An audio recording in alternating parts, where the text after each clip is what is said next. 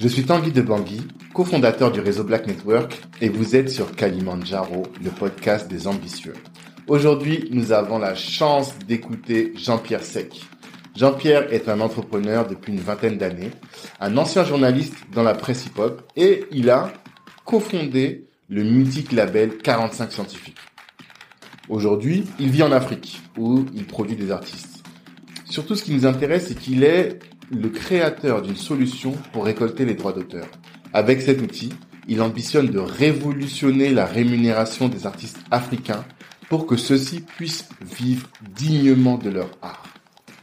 Sur Internet, vous trouverez du contenu sur son parcours, avec Olivier Cachin, Booba, Driver, Black Kent. C'est pas du tout ce qui nous intéressait ici. Ce qu'on souhaite, nous, c'est graver dans la roche et partager au plus grand nombre sa science. Jean-Pierre, c'est un véritable entrepreneur, dans la lignée des grands capitaines d'industrie qui ont marqué notre génération. Il a des méthodes et une éthique de travail qui, à notre avis, doivent être transmises. Le nom de Moussa revient souvent dans ces échanges. Moussa, c'est son petit frère et c'est l'un des fondateurs de notre réseau Black Network.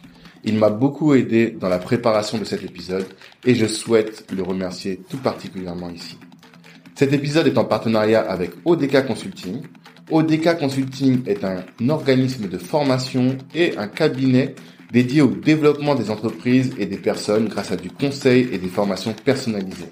Leur site internet, c'est www.odk-consulting.com.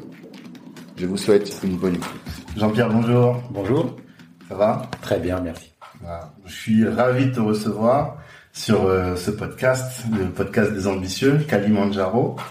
Euh, ravi parce que euh, je pense que tu es un peu une légende dans 78.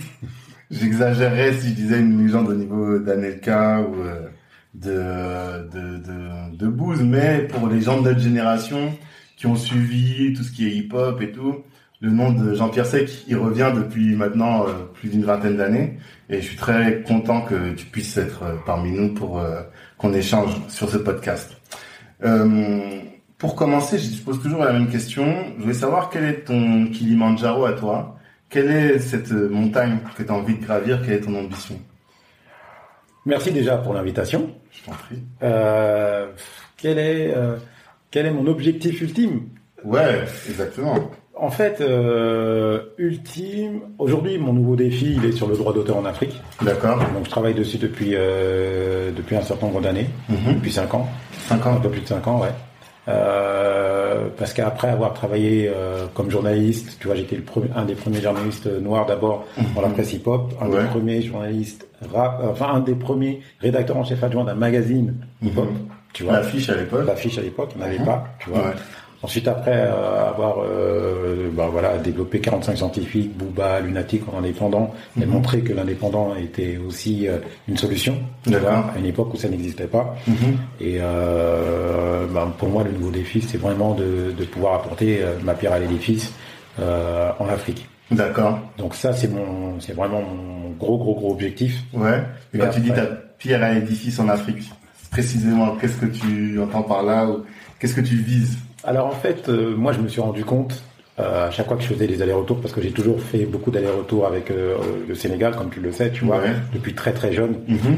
Et je me rendais compte en fait que mes amis qui étaient artistes, ils gagnaient pas ils gagnaient pas d'argent en fait, tu vois, avec leur musique. D'accord. Et au début, je, je comprenais pas. Et Mhm. donc à un moment, j'ai décidé de m'intéresser véritablement à ça et de comprendre pourquoi ça marchait pas. Et en fait, je me suis rendu compte que déjà c'est un problème structurel et qu'aujourd'hui, encore plus qu'avant, c'est euh, l'Afrique qui est à l'honneur. Tu vois. Ah.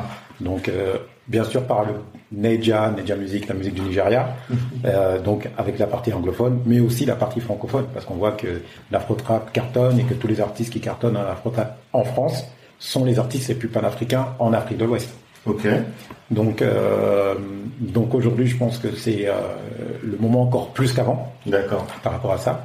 Et voilà, et apporter ma pierre à l'édifice parce que maintenant que j'ai acquis quand même pas mal d'expérience, tu vois, j'arrive à identifier les problèmes structurels qui empêchent en fait aujourd'hui euh, les gens de déjà récupérer de l'argent qu'ils génèrent Mhm. et, euh, et de créer un, un, un marché, euh, un marché euh, vertueux. D'accord. Euh, donc toi, tu penses définitivement que Africa is the future? Africa is the present. De présent même. tu vois Ah ce que je ouais veux dire? Bah ouais, parce que ça se passe déjà aujourd'hui. Moi, je vois que je vois les Américains arriver, enfin, euh, quand je dis arriver, être de plus en plus actifs sur le continent. Je vois les, les Chinois aussi, qui sont très présents aussi. Euh, on voit plein de choses euh, se développer à l'ONU parce que autant ici tout est déjà développé, etc. Tout, mais là-bas on voit les choses se construire. Il y a des enjeux de plus en plus forts. Mhm. Euh, on voit que tu vois par exemple le français est, euh, est de plus en plus en recul. On Ouais. voit une- un développement euh, des langues locales. Tu vois. Ah, Ouais ouais ouais ouais. c'est vrai que dans le rap, alors, tu tu t'occupes d'un artiste notamment en production. Deep Doom Deep, Beats, voilà, voilà. j'ai écouté le morceau avec le Fa. Ouais. Et lui, il rappe camp Wolof, quoi. Ouais. Il est capable de rapper en français. Mhm.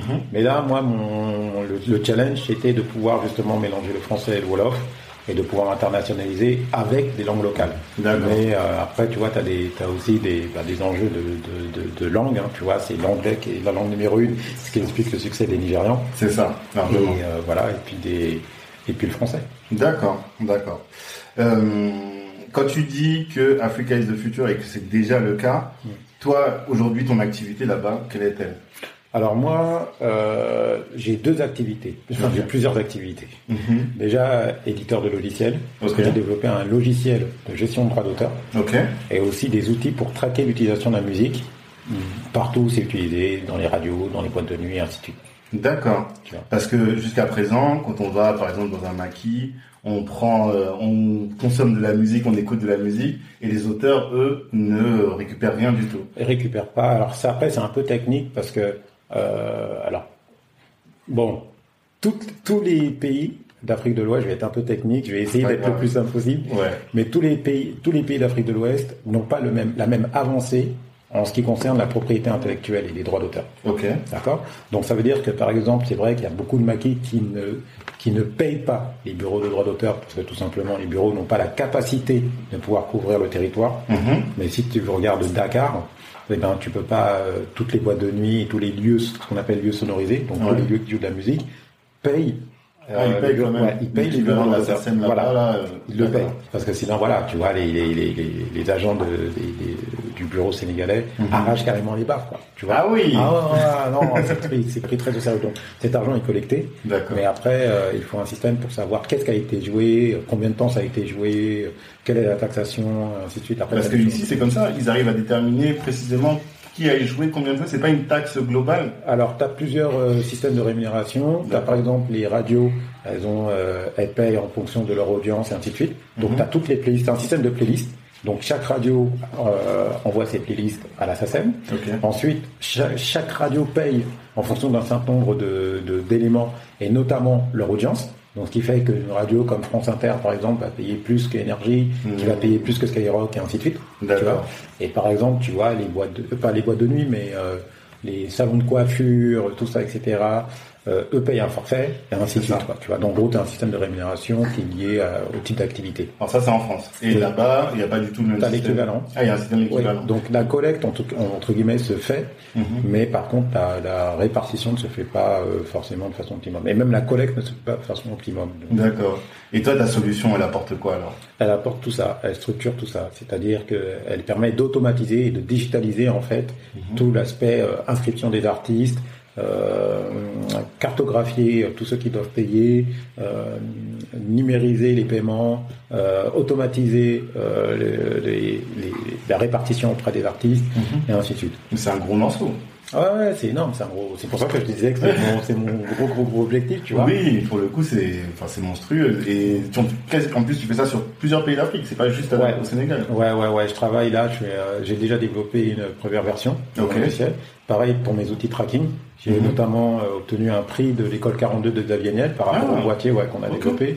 On utilise la technologie blockchain, tu vois, qui est une nouvelle technologie. Voilà. Sérieux Ouais, ouais, ouais, tout. Et puis en fait, c'est le fruit de toute mon expérience passée en tant qu'indépendant en France. Mhm. Donc comme j'étais indépendant et comme je faisais tout, donc j'ai une vue 360 sur le sur euh, comment tout cela fonctionne. Mhm. Donc moi je me suis tout simplement mis devant mon ordinateur, euh, développé euh, les maquettes de mon logiciel et toute la philosophie autour du logiciel. Et après j'ai pris des développeurs. développé. Ah oui. Après j'ai pris des développeurs. Ok, t'as rédigé cahier des charges. Voilà, c'est ça. Ok, d'accord. Et des développeurs au pays, du coup? Euh, j'ai pris des développeurs au pays Et euh, pour tout ce qui est boîtier, etc., j'ai Mhm. participé à un hackathon à l'école 42, D'accord. à Xavier Niel. Donc c'est là où le, le boîtier a été développé avec notamment tout ce qui est technologie blockchain. Ok. Et, euh, et puis après là, je vais rentrer dans une seconde phase où il y a des choses qui vont se faire entre l'Afrique et ici. Ok. Et tu vas le, enfin, t'as pas produit encore en série. Là, t'es juste sur le prototype. Là, pour l'instant, j'ai fait une première version. Ok. Et là, je vais attaquer une nouvelle version parce que ma première version est très axée musique. Ok. Et après, j'attaque aussi les secteurs comme la littérature, euh, la dramaturgie, euh, ainsi de suite, qui, qui répondent aussi à ces côtés-là. Et Parce que derrière, il y a beaucoup de grandes problématiques qui sont les big data et ainsi de suite. Enfin, Bah oui, au, t'es au cœur de- des enjeux de demain en fait là. Ah ouais, Toutes les données que ouais, tu vas récupérer. ouais. Les- alors pour ceux qui connaissent pas la blockchain, c'est un système qui permet de conserver des données de manière sûre et certaine. C'est ça. Et qui est exactement. infalsifiable. Exactement. Et donc toi, tu as réussi à utiliser cette technolo- technologie-là pour la mettre dans ton euh, dispositif. Exactement. En fait, euh, la blockchain a été euh, popularisée par euh, cette, cette crypto-monnaie qu'on Ouais. appelle le Bitcoin. Bitcoin, bien sûr. Donc, elle a permis de, de- elle a un niveau de sécurité extrême qui permet justement à cette monnaie qui est controversée Mhm. d'exister aujourd'hui, de même d'être cotée. Ouais. Et, et en fait, cet aspect sécuritaire, il, il sied bien à l'Afrique, notamment sur l'utilisation de la musique, parce que du coup, à chaque fois que la musique est identifiée dans son utilisation, on la conserve en fait dans ses répertoires euh, sécurisés, Mhm. et ce qui permet à tout le monde d'avoir l'information de où ça a été joué, combien de temps ça a été joué, et ainsi de suite. Et après, du coup, de pouvoir savoir qui doit rémunérer qui et Exactement. combien. Et qui est ton client, du coup? Tu vas vendre ça à qui? Les bureaux de droit d'auteur en local, Et après j'ai une autre euh, approche euh, aussi. T'as d'autres J'ai astuces plusieurs, j'ai plusieurs scénarios, tu vois. J'ai plusieurs scénarios, j'en ai plusieurs, voilà. D'accord. Mais C'est incroyable. Moi, je me rendais, je savais que tu étais dans le droit d'auteur en Afrique avec euh, AMPA, c'est ça? Ouais, c'est ça. Le le nom de la société. C'est ça, Mais je me exactement. rendais pas compte que la technologie était aussi poussée, quoi. Ouais. Et là, quand tu dis que tu as créé ton prototype, pour l'instant, tu n'as pas vendu encore. Tu es encore sur la recherche et développement. Ouais, j'ai commencé à travailler sur euh, des, euh, comment dirais-je, des bases de données de bureaux Ok. de droit d'auteur, en Ok. local, etc.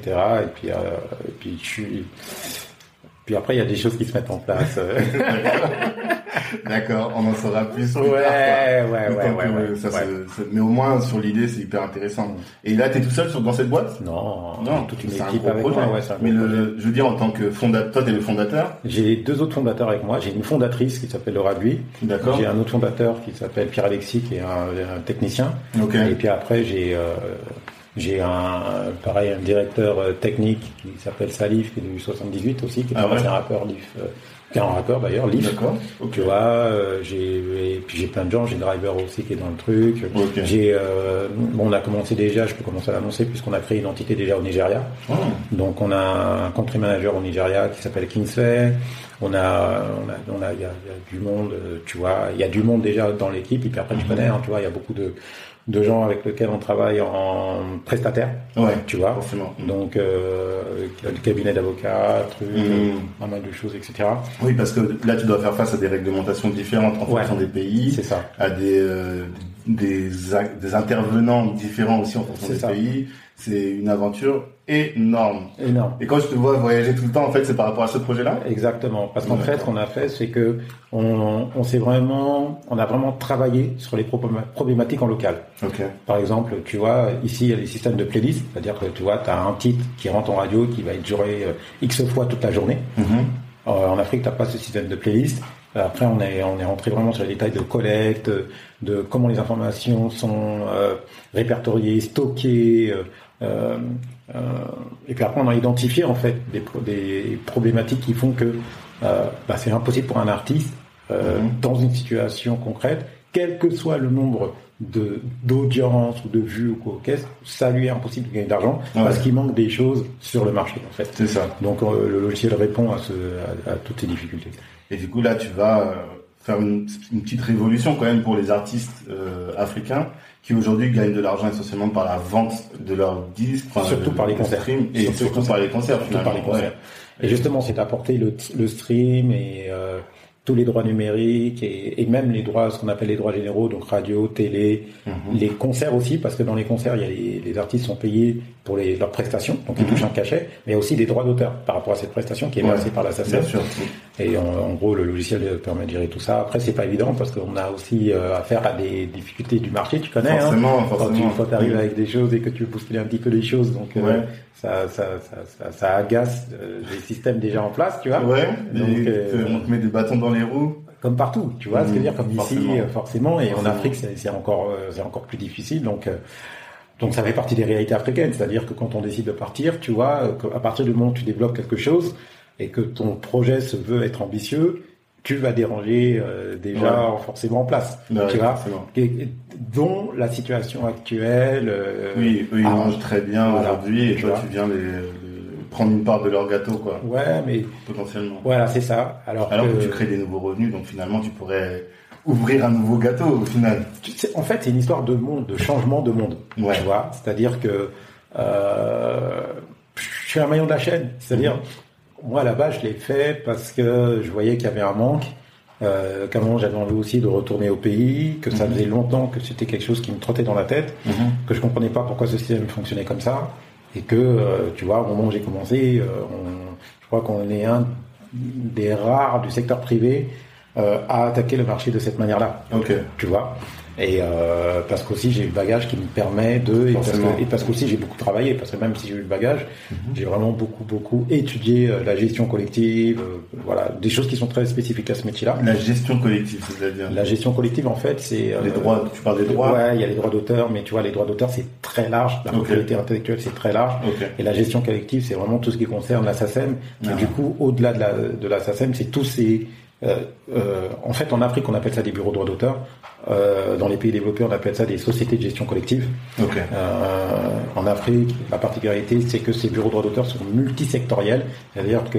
C'est complexe. Ouais, voilà, ça fait, ça fait littérature, dramaturgie, ainsi de suite. Alors Ah oui, SACEM ok. ne fait que la musique, par exemple. Ok. Et t'as euh, des SACEM, en fait, t'en as plein, Mhm. dans plein de domaines. Tu vois, t'en as qui vont faire, euh, l'Espidida va faire les musiciens, les choristes, des choses comme ça. Oui, parce qu'en fait, l'idée, c'est de rémunérer la création. Et donc, la création, nous, l'a- on en parle là dans, sous l'aspect musique, mais quand tu fais une pièce de théâtre, tu fais de la création. Exactement. Il y a plein d'autres styles, C'est ça. euh, plus, plein d'autres arts, plutôt, Voilà. qui permettent aussi de, de, de- de générer des revenus, quoi. Et quand tu crées un logiciel, c'est du droit d'auteur aussi. Ouais. Tu vois, Oui, oui, ouais, oui, parce que tu, tu, tu, tu, tu, tu crées quelque chose, une œuvre de l'esprit, en fait. Forcément. Enfin voilà, et après t'as, t'as- et puis euh, bon, il y a beaucoup de, c'est assez technique, Ouais. mais c'est très intéressant. Et puis, euh, et puis c'est intéressant de le faire aussi dans son. Enfin, moi j'aurais jamais imaginé que mes compétences dans la musique, tu vois, et dans l'entertainment pouvaient servir mon pays. Elle est amenée là. Ouais. Oui, Tu vois, tu te dis pas que, euh, tu vois, euh, euh, moi je suis rentré dans une époque où euh, quand t'es dans la musique, t'es un saltimbanque en fait, tu vois. Donc, C'est clair. Même si en, en France, plus particulièrement, où par exemple le hip-hop, je crois que c'est un des deuxièmes, le deuxième marché au monde, Ouais. c'est ça? Ouais. Donc euh, il y a beaucoup d'entre nous qui sont vraiment bien enrichis grâce à ça et donc la, la, la vision qu'on avait, que nos parents avaient du hip-hop quand nous étions petits, je pense même euh, elle change. C'est clair. On sait que c'est une source d'enrichissement et des, un, un ascenseur social aussi. Exactement. Énorme. Énorme. D'accord. Et je me rends compte que finalement, tous les, enfin, il y a pas mal de visionnaires du milieu hip-hop. Donc toi, Kojo aussi en Afrique, Moussa Wagé, donc Enars aussi, euh, Philo de Ouais. Youssoufa aussi. Ouais. Qu'est-ce qui se passe Vous êtes passé le mot tous, vous avez compris Ah non, alors justement, pas, ou- alors justement, pas, pas du tout, parce que chacun évolue euh, de son côté, mais après, tu vois, on est tous africains, donc à un moment, on est tous rappelés par euh, nos racines, tu vois. Ouais. ce qui- moi, dans, je sais que tu vois, pour bien connaître Philo, euh, tu vois, on le voit dans sa musique, son label il s'appelle Boumaillé. Oui, on sait qu'il a toujours été, toujours, euh, il a toujours été attaché à ses racines. Bien sûr. Tu vois, euh, moi je pense que tu vois, tu, tu me connais, tu connais Moussa, euh, Mhm. mon frère Moussa. Euh, tu sais qu'on a toujours été attaché à nos racines, qu'on a toujours fait les allers-retours, etc. Bien sûr. Euh, Inar, c'est la même chose. Mhm. Donc, force, tu vois, forcément, arrivé un moment. Je me rends compte que le business il est là-bas et comme en plus il y a des opportunités. euh, Ouais, mais c'est pas, c'est même pas, au départ, c'est même pas un truc de business parce que tu vois, c'est, il y a tout à construire. C'est Ouais. difficile, il y a tout à construire. Mhm. Tu sais, quand t'arrives, euh, quand t'arrives dans ton pays ou quand t'arrives en Afrique tout court Mhm. et que t'es de la diaspora, tu déposes tous tes disques d'or, ta notoriété, tout ça, tu le laisses à l'aéroport, mon frère. Ouais. Tu veux dire, tu recommences un peu à zéro. Oui, parce qu'on connaît pas de la, même- t'as pas la même notoriété. c'est, c'est, c'est, c'est pas du tout le même marché. Déjà, comme je te disais, il faut créer un marché. Ouais. C'est des codes qui n'ont rien à voir. D'accord. Euh, Il y a des gens que tu déranges parce qu'ils sont déjà aussi eux, en place. Mhm. Forcément. Tu sors aussi de ton euh, de ta zone de confort Mhm. parce que tu vois, c'est pas la même chose que tu vois de produire un groupe euh, de banlieue, de quartier ou de Paris, et de, Ouais, de tu vas pas déranger, tu fais ce que t'as à faire, mais. T'es dans tu ta zone de confort, tu vois, Ouais, quand t'es ici et tout, Mhm. et c'est pas la même chose quand t'es en Afrique où tu vois la, la, sûr. la- la musique, le marché, les trucs, le- tout est différent. Donc, et il faut faire preuve d'humilité, ce qui est normal, tu Ouais. vois. Et justement, c'est ça le piège, c'est de, de ne pas arriver en se disant que t'es comme à Paris. Tu vois, essayer de- d'avoir l'humilité, d'observer. de- En tout cas, moi, j'ai pas, j'ai pris beaucoup de temps quand tu vois, justement, t'as vu que j'avais fait, j'ai fait beaucoup d'allers-retours. Bien sûr. Mais J'ai passé beaucoup beaucoup de temps à, à observer, à comprendre, à voilà, à, à voir, Mhm. à sentir les choses, etc. Et, et comprendre l'état d'esprit parce que tu vois, euh, quand tu restes en Afrique, tu te rends, tu vois la perception des gens du continent Mhm. sur les gens de la diaspora. Ouais. Parce qu'effectivement, euh, euh, tu vois des gens qui arrivent, euh, des fois qui sont très hautains, euh, qui arrivent avec l'argent, qui pensent tout connaître, Mhm. qui veulent euh, copier-coller un système qui est complètement extérieur et qui ne fonctionne pas en local, Mhm. et ainsi de suite, tu vois. D'accord. Et euh, donc il faut un peu euh, rebooter le, le- son propre disque dur Ouais, et, et regarder euh, et, et comprendre les, des véritables réalités du marché et, de trouver des solutions qui soient véritablement adaptées. C'est c'est la démarche qu'on a eue sur le logiciel. Tu vois, même si je connais super bien le système ici, je me suis dit maintenant il faut euh, il, il faut pouvoir euh, comment dirais-je euh, Comprendre si le tropicaliser Ah. tropicaliser le système. Tu vois ce que je veux dire? Tu vois? Et justement, alors, mais ça, c'est un- une bonne question.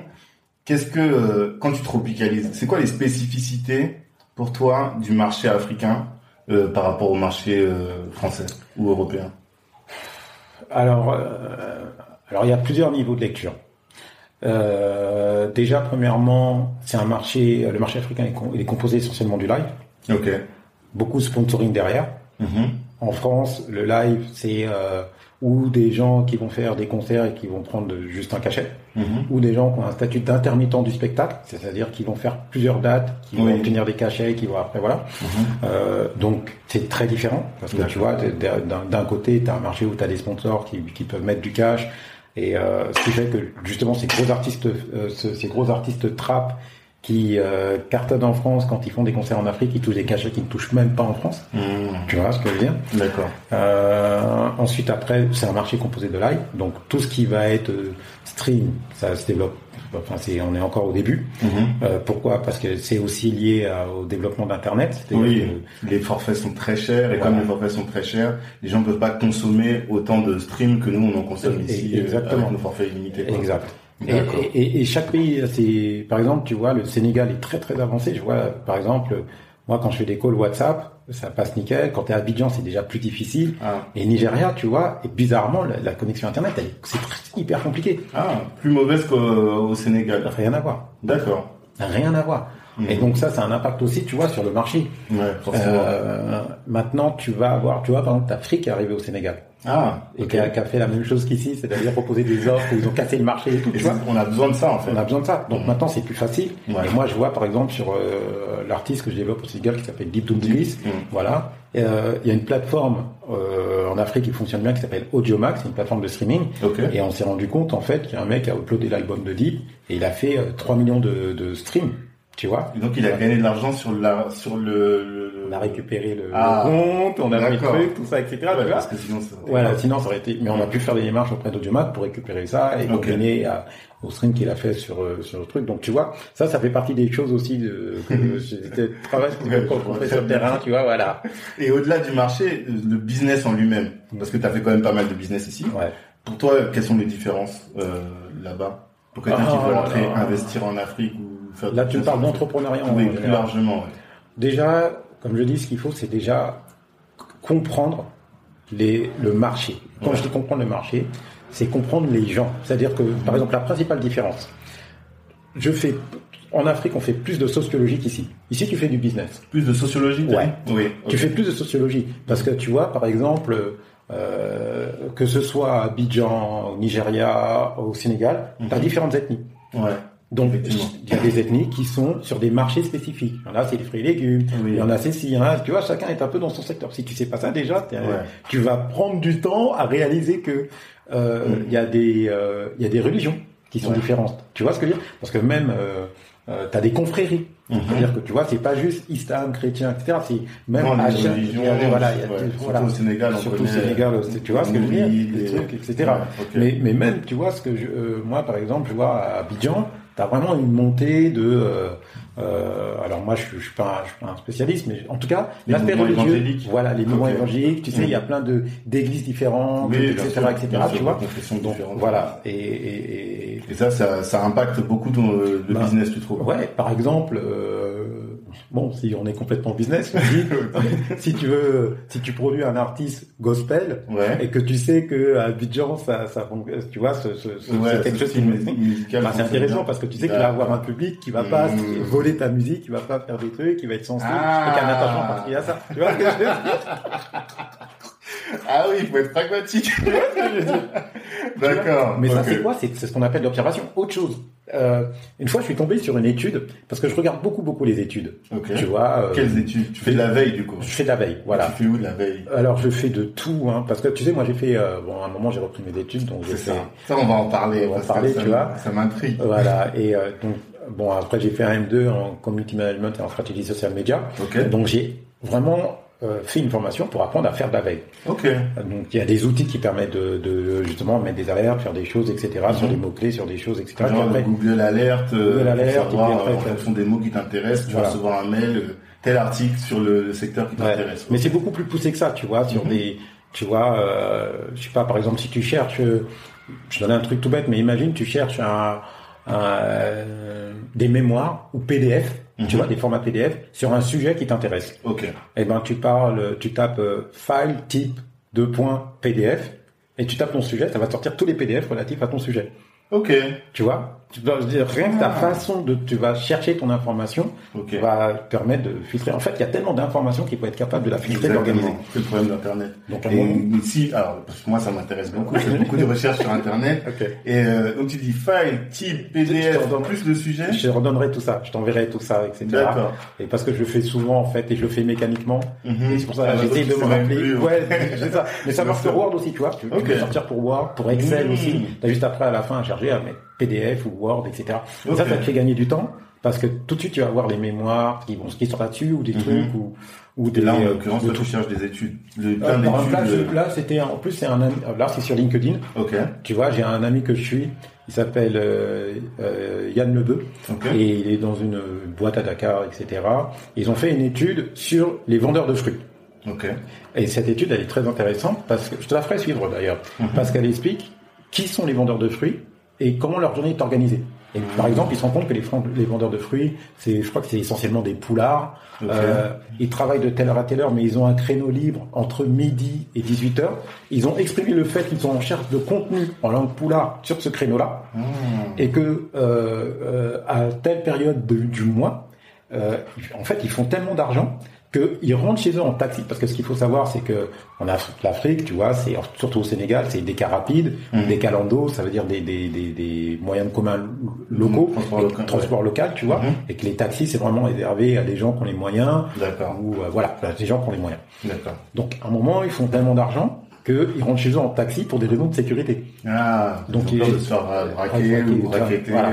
Et donc, dans cette étude, tu vois que des fois, ils peuvent faire entre 100 000 et 200 000 francs par semaine. 100 000 francs, 200 000 francs CFA par semaine. Ce qui est pas mal, Ouais, tu vois, pour des vendeurs de fruits. 200 000, c'est quoi? 2000 francs, ça fait 300 euros Ouais. par semaine. Ouais. En vendant des fruits. En vendant des fruits.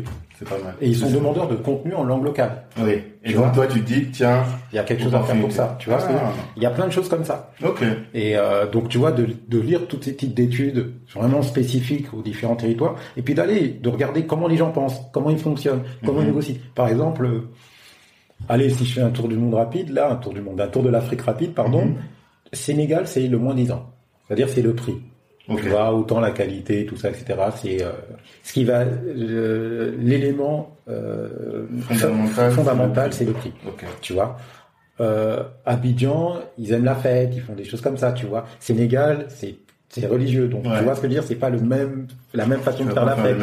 Voilà, et c'est pas la même, les mêmes dépenses. Ouais. Tu vois, Forcément. ce qui fait que tu as des opérateurs euh, à Abidjan qui font, qui organisent des concerts, euh, qui organisaient des concerts, on c'était encore autorisé, Mhm. toutes les semaines. Mais des grandes affiches, hein, tu vois, des trucs où ils font venir des grandes stars et tout Oui, ça, tu vois. comme le peuple est consommateur, ils vont réussir à trouver un public pour. euh, Exactement. leur- D'accord. Exactement. D'accord. Donc, euh, donc là-bas, par exemple, bah, les, les, les, les- le niveau de vie, le prix, tout est beaucoup plus élevé. Moi, j'étais Mhm. très surpris quand j'ai vu ça Ouais. euh, à Abidjan. à Abidjan, tu vois. Mhm. Euh, Burkina Faso, euh, c'est euh, bon, c'est pas le Sénégal et c'est pas Abidjan, mais tu vois, ça, ça, ça se développe bien aussi. Ah. Ouais.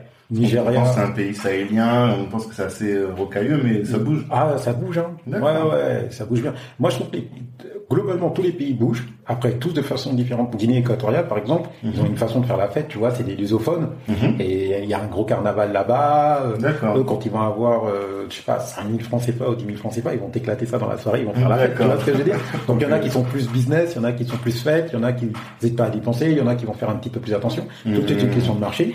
Et dès que tu comprends ça et tout. Mais en tout cas, faut pas se dire, en tout cas, tous ces, c'est marrant parce que quand tu vas en Afrique comme ça, tu te rends compte après, dans nos quartiers, on Ouais. se voit tous comme des blacks. Tu vois ce que je veux dire? Comme des noirs. aujourd'hui, euh, ouais. Tu vois? Exactement. Et Alors qu'en fait, on a des, distinctions très fortes en fonction des pays, d'une part, et en Ouais. fonction des, des tribus même. Exact. Et, c'est en Afrique que je me rends compte à quel point c'est fort. Mhm. À quel point nous on s'en rend pas compte comment on est, à combien on est le fruit de ça. Mhm. Tu vois?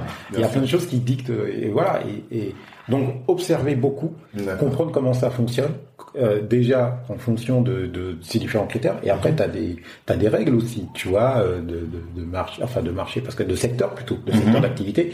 Par exemple les approvisionnements en général, tu vois, je, je- je continue sur l'exemple des fruits et légumes. Ouais. Alors, souvent ils s'approvisionnent euh, auprès de fournisseurs précis, de Mhm. points précis. Tu vois, c'est des choses qu'il faut connaître parce que tu vois, tu peux arriver et euh, sans faire exprès vouloir renverser la table et te faire des ennemis euh, sans Ouais. faire exprès.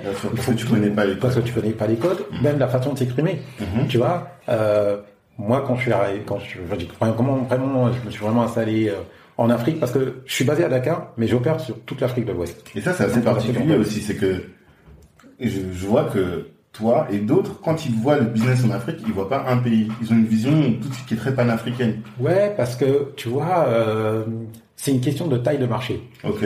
Parce que la France, voilà, c'est euh, la France, c'est Paris, banlieue, province. Mm. Mais euh, quand tu veux vraiment faire un business à un certain niveau, Ouais. tu vois, tu es obligé à un moment, à un, ou à un moment ou à un autre, dans ton développement, de penser sous-régional et panafricain. Hmm. Et c'est extrêmement difficile parce que tous ces pays sont très séparés en fait. D'accord. Tu vois Tant par la culture que même juridiquement. Voilà, géographiquement et ainsi de suite. Si tu veux monter une tournée en Afrique, tu vois, tu veux monter une tournée ici, ben, tu fais euh, des dates à Paris, en, en banlieue et en province. T'as pas qu'à prendre un tourbus ou des trains ou Ouais. des, vannes ou des choses comme ça. Là, tout de suite, euh, en Afrique, si tu veux faire une tournée panafricaine, tu dois prendre l'avion. Ouais. C'est tout de suite un autre pro- problème. C'est autre chose. Alors, il suffit que tes artistes soient un peu connus et que tu aies des billets en business ou des choses comme ça. Mm. Les coûts, ils sont quand même hyper élevés. L'autre côté, tu as des sponsors qui peuvent, euh, euh, qui pouvaient jusqu'à maintenant payer pour des grands trucs. Ouais. On sait pas ce qui va se passer, euh, tu vois, après, Covid. le- la voilà. crise du Covid. ouais.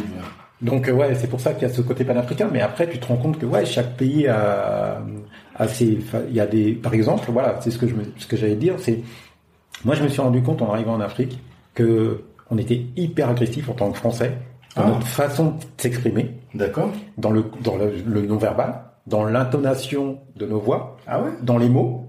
Par exemple, euh, moi j'ai des potes qui, euh, qui étaient choqués au début quand tu vois, tu dis à quelqu'un, ouais, tu mens. Après, il dit, Ah, on dit pas ça. Dis, non. non, on dit pas ça. C'est violent. Ouais, D'accord. et dans, par exemple, au Togo et au Burkina Faso, j'entendais souvent des gens dire, c'est une contre-vérité. tu vois ce que ça veut dire que tu mens. Absolument. Mais il y a des gens, ils, ils sont choqués. Ah, Quand ils entendent ça. Ok. Donc il y a des mots que qu'on n'emploie pas comme ça, la Mhm. façon de s'exprimer, et des fois tu vois, dans, juste dans notre comportement non verbal, on choque des gens. Tu Mhm. vois, on peut choquer des gens parce qu'ils se sentent agressés par ça, parce que tu as vu, le, le- voilà, en général, les gens sont plutôt euh, pacifiques, euh, plutôt calme, etc. Ça, c'est pas que le Sénégal, tu vois, c'est plus large que le Sénégal. De manière générale, tu vois, c'est un peu comme nos parents, on connaît, tu vois, le calme que, que, peuvent avoir nos parents et tout. C'est un trait de personnalité qu'on a quand même, Tu vois, quand même, qui existe un peu partout, quoi, tu vois. Même de respect, mhm. d'âge, de choses, tu vois. Ou même des fois, d'informer des, des gens de choses même quand tu considères que tu vois, t'as pas à le faire, il y a des fois des, des, des, choses comme ça. Et encore, moi, je te parle des capitales. Je te parle même pas des régions, parce que pour ceux qui développent des, des, business qui peuvent intéresser les régions et tout ça, mm oui, Donc toi, la, plus grosse difficulté que tu as eue, c'est vraiment de, de pouvoir t'adapter aux us et coutumes, aux mentalités qui étaient très différentes sur place. C'est pas, c'était pas une difficulté parce que je faisais souvent les allers-retours et j'avais conscience de ça. D'accord. Mais du coup, en, en, prêtant vraiment attention, je me suis rendu compte à quel point c'était important mhm. et euh, j'ai commis des erreurs. Mhm. Et euh, mais il y a des choses que j'ai évitées parce que j'avais conscience de ça. Tu vois? Et on finit jamais d'apprendre. Ça, c'est sûr. Tu vois, donc, euh, mais l'aspect sociologique est hyper important quand tu fais du business en Afrique, tu vois. Mm dans, et tu penses plus que, t'as peut-être pas eu l'expérience de la Chine, mais on dit que la Chine aussi s'est très portée là-dessus, sur, euh, ils ont des codes très précis, et si tu fais pas, quelqu'un disait que pour une histoire de serrer, serrage de main, il a raté un business, quoi, tu vois. Moi, ça m'est arrivé au Japon. Ah ouais? Au Japon. Ah non, t'es allé quand même au Japon? Ah oui, oui, oui, oui, oui, oui, oui, je suis allé au Japon. D'accord. Et euh, justement, j'avais, en fait, j'avais rencontré des partenaires au Midem. Mhm. Après, j'ai fait un ah, voyage. Le Midem. Le Midem, pardon, c'est un, c'est un, c'est le salon international de la musique. Ok. Tu vois. Qui, euh, qui se tient à Cannes tous les ans depuis euh, depuis les années 80, je crois. Et euh, qui réunit donc euh, voilà des, des internationaux. Donc j'avais rencontré des partenaires japonais. Et, euh, et ensuite, j'avais un rendez-vous avec eux au Japon. Et euh, donc moi j'arrive, tu vois, je suis en mode business, tu vois, donc je fais tout à point, tu vois, je commence mhm. à parler, euh, exposer mon truc, tout ça, etc. Oui, tu racontes pas ta vie avant de commencer à parler business, quoi. Ah ouais, non, non, non, non, ouais, je vais, je vais quand même, on est dans une logique un peu droite au but et tout. Mhm. Et, euh, et la personne, elle pose toutes mes affaires, elle dit, pourquoi vous êtes venu au Japon? Ah. J'étais par terre. après, ah ouais, après euh, donc justement, elle a, elle a retourné le truc en mode, on va d'abord, euh, alors que j'ai rencontré au Midem et tout ça, tu vois. Et puis euh, bon, Ici, t'as pas ce truc-là, tu vois ce que je veux dire Et euh, on va à l'essentiel. On va à l'essentiel. C'est ça. Et donc je lui explique que ouais, moi je me suis intéressé au Japon par rapport à Takeshi Kitano, tu vois l'acteur. Euh, j'ai dit, il y a un acteur, tu sais, qui a fait un, qui a fait pas mal de films qu'on cartonnait. Euh, D'accord. Et et je lui, et en fait, ce qui est marrant avec cet acteur, c'est que là-bas c'est l'équivalent de Coluche un humoriste. Alors qu'ici, il est connu pour faire que des films d'action, des films un peu sanglants et tout ça, tu vois. Okay. je sais que pour vous, c'est euh, c'est un humoriste, alors que nous, on connaît pas. Il dit, vous connaissez Takeshi Kitano? Je dis, ouais, je dis, ouais, je connais l'acteur et tout ça. Mais j'ai lu un, un livre qui s'appelle La pierre et le sable, tu vois, sur l'histoire du Japon et tout. Okay. ça, c'est un classique chez nous et tout ça. Elle était, mmh. après, euh, ça, ça m'a ouvert des portes. Ça m'a ouvert des portes parce que du coup, elle travaillait avec ce Takeshi Kitano. Ah, en plus. En plus. Tu l'as rencontré? Non. Non, je l'ai pas rencontré, non, non. pas. Et euh, voilà, donc. Donc, euh, tu vois, pareil. Et euh, une fois, j'étais parti manger avec des amis euh, là-bas, mhm. et la personne commande une chose. Je dis ah, je vais commander la même chose. Elle me dit mais pourquoi? Je dis parce que ça a l'air bon. Elle me dit non, non. Ici, chacun commande des plats différents parce que tout le monde pioche, euh, picore dans les plats des uns des autres. D'accord. Au Japon toujours. Au Japon. D'accord. Donc et ça, tu penses que si tu n'avais pas maîtrisé ça, Enfin, si t'avais pas eu la chance, par exemple, de connaître, d'avoir une idée sur ce que tu venais faire au Japon, de connaître Takashi, ça aurait pu faire un, constituer un obstacle ah dans ton business. Ouais, parce que du coup, en parlant de Takeshi Kitano et de ce bouquin La Pierre et ça, que c'est des bouquins que je lisais vraiment, tu vois. Oui. Il y a un bouquin aussi d'Amélie euh, Nothomb où elle, euh, c'est, euh, elle part en voyage au Japon et elle raconte sa galère en tant que stagiaire dans une entreprise au Japon, ça, qui est vachement intéressant. Et tout ça, ça crée du lien, mmh. tu vois? Mais si t'as pas d'histoire, ben, et c'est pareil. Par exemple, euh, je sais pas moi, euh, euh, le Sénégal c'est connu pour être un pays un peu fermé. Tu vois, c'est pas évident. C'est par exemple, Abidjan, ils sont très ouverts sur toutes les nationalités. C'est, mmh. pas forcément facile, mais pour quelqu'un qui est non sénégalais bah, de connaître justement les différentes ethnies, les différents mmh. les baïfas, les trucs, les histoires, les... et puis il y a l'histoire de cousinage, tu vois, c'est-à-dire que euh, tel nom de famille, quand t'as tel nom de famille, il va taquiner tel autre nom de famille, tout ça, voilà. Euh, de connaître un peu tout ça, ça permet de créer du lien Et après, justement, ça, ça, ça, ça permet de s'intégrer aussi Ouais, et euh, facilement, et- facilement, et, du coup pouvoir faire du business facilement dans la société, tu vois. Ok. Donc il y a plein de petites choses comme ça à connaître. Et je me posais une question. Je, il y a beaucoup de gens qui disent qu'ils rentrent en Afrique pour apporter quelque chose. Et moi, je me dis toujours, en tout cas, moi, mon idée, c'est que l'Afrique a beaucoup à m'apporter et a beaucoup à apporter à la diaspora et à l'Occident même plus largement. Qu'est-ce que toi, l'Afrique t'a apporté finalement? Est-ce que tu restes, en quoi t'as- ça t'a changé? C'est une très bonne remarque parce que c'est vrai ce que tu dis. On a toujours l'impression que ça va dans un sens. Et euh, moi, par exemple, ça m'a euh, ça m'a réconcilié avec mon humanité. Ouais. C'est-à-dire que, ouais, parce que tu te rends compte qu'en fait, en étant là-bas, je me suis rendu compte dans quel speed je vivais à Paris. D'accord. Donc, tu apprends déjà un, à mieux gérer le temps, parce que tu as vu, on dit ouais, l'Afrique c'est lent, les gens sont en retard et tout ça, mais quelque part ça a du bon aussi. Ça permet de relativiser les choses, tu vois, de se recentrer aussi, parce que dès que tu commences à accepter ça, au début c'est difficile bien sûr, tu vois, Mm. mais dès que tu commences à vivre avec ça, en fait ça devient une force, parce que tu vois, euh, déjà tu gères tes activités différemment et tu gagnes en sérénité. Mm. Euh, par exemple, un truc euh, tout bête, tu vois, des fois, moi, je suis sur ma terrasse, euh, je regarde la- les étoiles, tu vois, ça paraît bête de dire ça. Oui, surtout que tu les vois en Afrique. Tu les vois. Tu les vois moins. Tu vois ce que déjà Ouais, si ouais. tu les vois pas, Mm. mais t'as- même si tu as un balcon ou quoi caisse, t'as Mm. pas le temps. Tu, Tu vois ce que je veux dire? Tu peux pas. Mm. Et moi, quand je vois ça, tu vois, t'es es dehors, t'es sur ta terrasse, t'as ta brise de mer, tu regardes euh, tout d'un coup, et c'est au quotidien. Tu vois ce que Ouais, je veux dire? C'est juste incroyable, Bien tu sûr. vois? Et euh, même dans la relation avec les gens, Mhm. tu vois, euh, parce que c'est pas, tu vois, il y a plein, beaucoup d'a priori autour de l'Afrique, etc. Mais il y a quand même une sincérité dans les relations humaines à un certain niveau, tu vois, Mhm. dans des discussions, dans dans des échanges, dans des choses comme ça. Il y a des réflexions, il y a des trucs et tout ça. Tu regagnes beaucoup dans ça. Et ça, ça, ça aide déjà humainement à se retrouver parce Ok. que on est africain et euh, mais en vivant ici, il nous manque des petites pièces du puzzle. Bien sûr, on Tu perd vois, de notre africain. on perd de notre african- africanité, mais on ne sait pas ce que ça veut dire, tu vois. Mhm. Mais après, il y a ces choses-là, tu les découvres, et après, tout d'un coup, ça t'enrichit. Et mais ça te sert aussi, bien sûr, à- à- au niveau du entre guillemets du business. Mais au départ, c'est surtout en tant qu'Africain que ça en, en tant que membre de la diaspora, ça te permet de, de comprendre parce que t'es à l'aise partout. Tu vois ce que je veux dire? Là, je, je, je souligne un petit peu les différences, mais quand même, il y a une, une colonne vertébrale qui unit euh, tous ces pays-là parce que à la base, c'est euh, l'empire mandingue et tout ça, c'est un, c'est, c'est un ensemble. Mhm. Donc, moi, je- vais dans n'importe quel pays d'Afrique, je me sens à l'aise. Et je vois bien aussi que les gens de, de n'importe quel pays d'Afrique se sentent à l'aise euh, au Sénégal, en Côte d'Ivoire, au Burkina et ainsi de Ouais. suite. Tu vois Je trouve qu'il y a une unité quand même, une unité culturelle. Ouais, quand même, tu vois, qui est plus forte que euh, en Europe où, euh, tu vois, entre les Allemands, les Anglais, les Français, Ouais. les Espagnols, Tu sens qu'il y a moins il y a, il y a cette moins de points communs entre les cultures que ce que, tu peux retrouver en. Afrique. D'accord, c'est hyper intéressant. T'as déjà entendu parler de l'Ubuntu? Cette euh, philosophie de Mandela qui dit que je suis parce que nous sommes, et c'est un peu l'humanisme à l'africaine, Ouais. qui dit je ne suis un autre, un être humain que parce que je suis un être humain. Mm. Et cette humanité dont tu parles, j'ai l'impression que c'est C'est ça. Comment ça se caractérise quoi. Ouais, ouais, c'est vraiment, c'est très important. À un moment, tu, euh, tu veux pas arriver. euh, tu sais, la difficulté de beaucoup de gens de la diaspora, c'est quand ils arrivent, euh, ils sont là pour un temps. Ouais. Au départ, t'as as plusieurs étapes. T'as, tu viens un petit peu, tu fais ça de loin. Après ou après plusieurs mésaventures, bah t'es obligé d'aller en Afrique parce que de toute façon, c'est impossible de faire les choses de loin. Bien. Ça c'est clair. Mm. Donc il y a des gens qui viennent et qui ont des contraintes de temps, ce qui est normal, tu vois, parce qu'ils sont là pour euh, certains pour quelques semaines, d'autres Mm. pour quelques mois. Mhm. Donc ils sont plus gérer ça, sauf Mm. que leur temps ne leur appartient pas. C'est ça. Le temps appartient à ils doivent s'adapter, etc. Avec des gens qui ont, qui ont tout leur temps. Mais du coup, tu passes à côté plein de choses.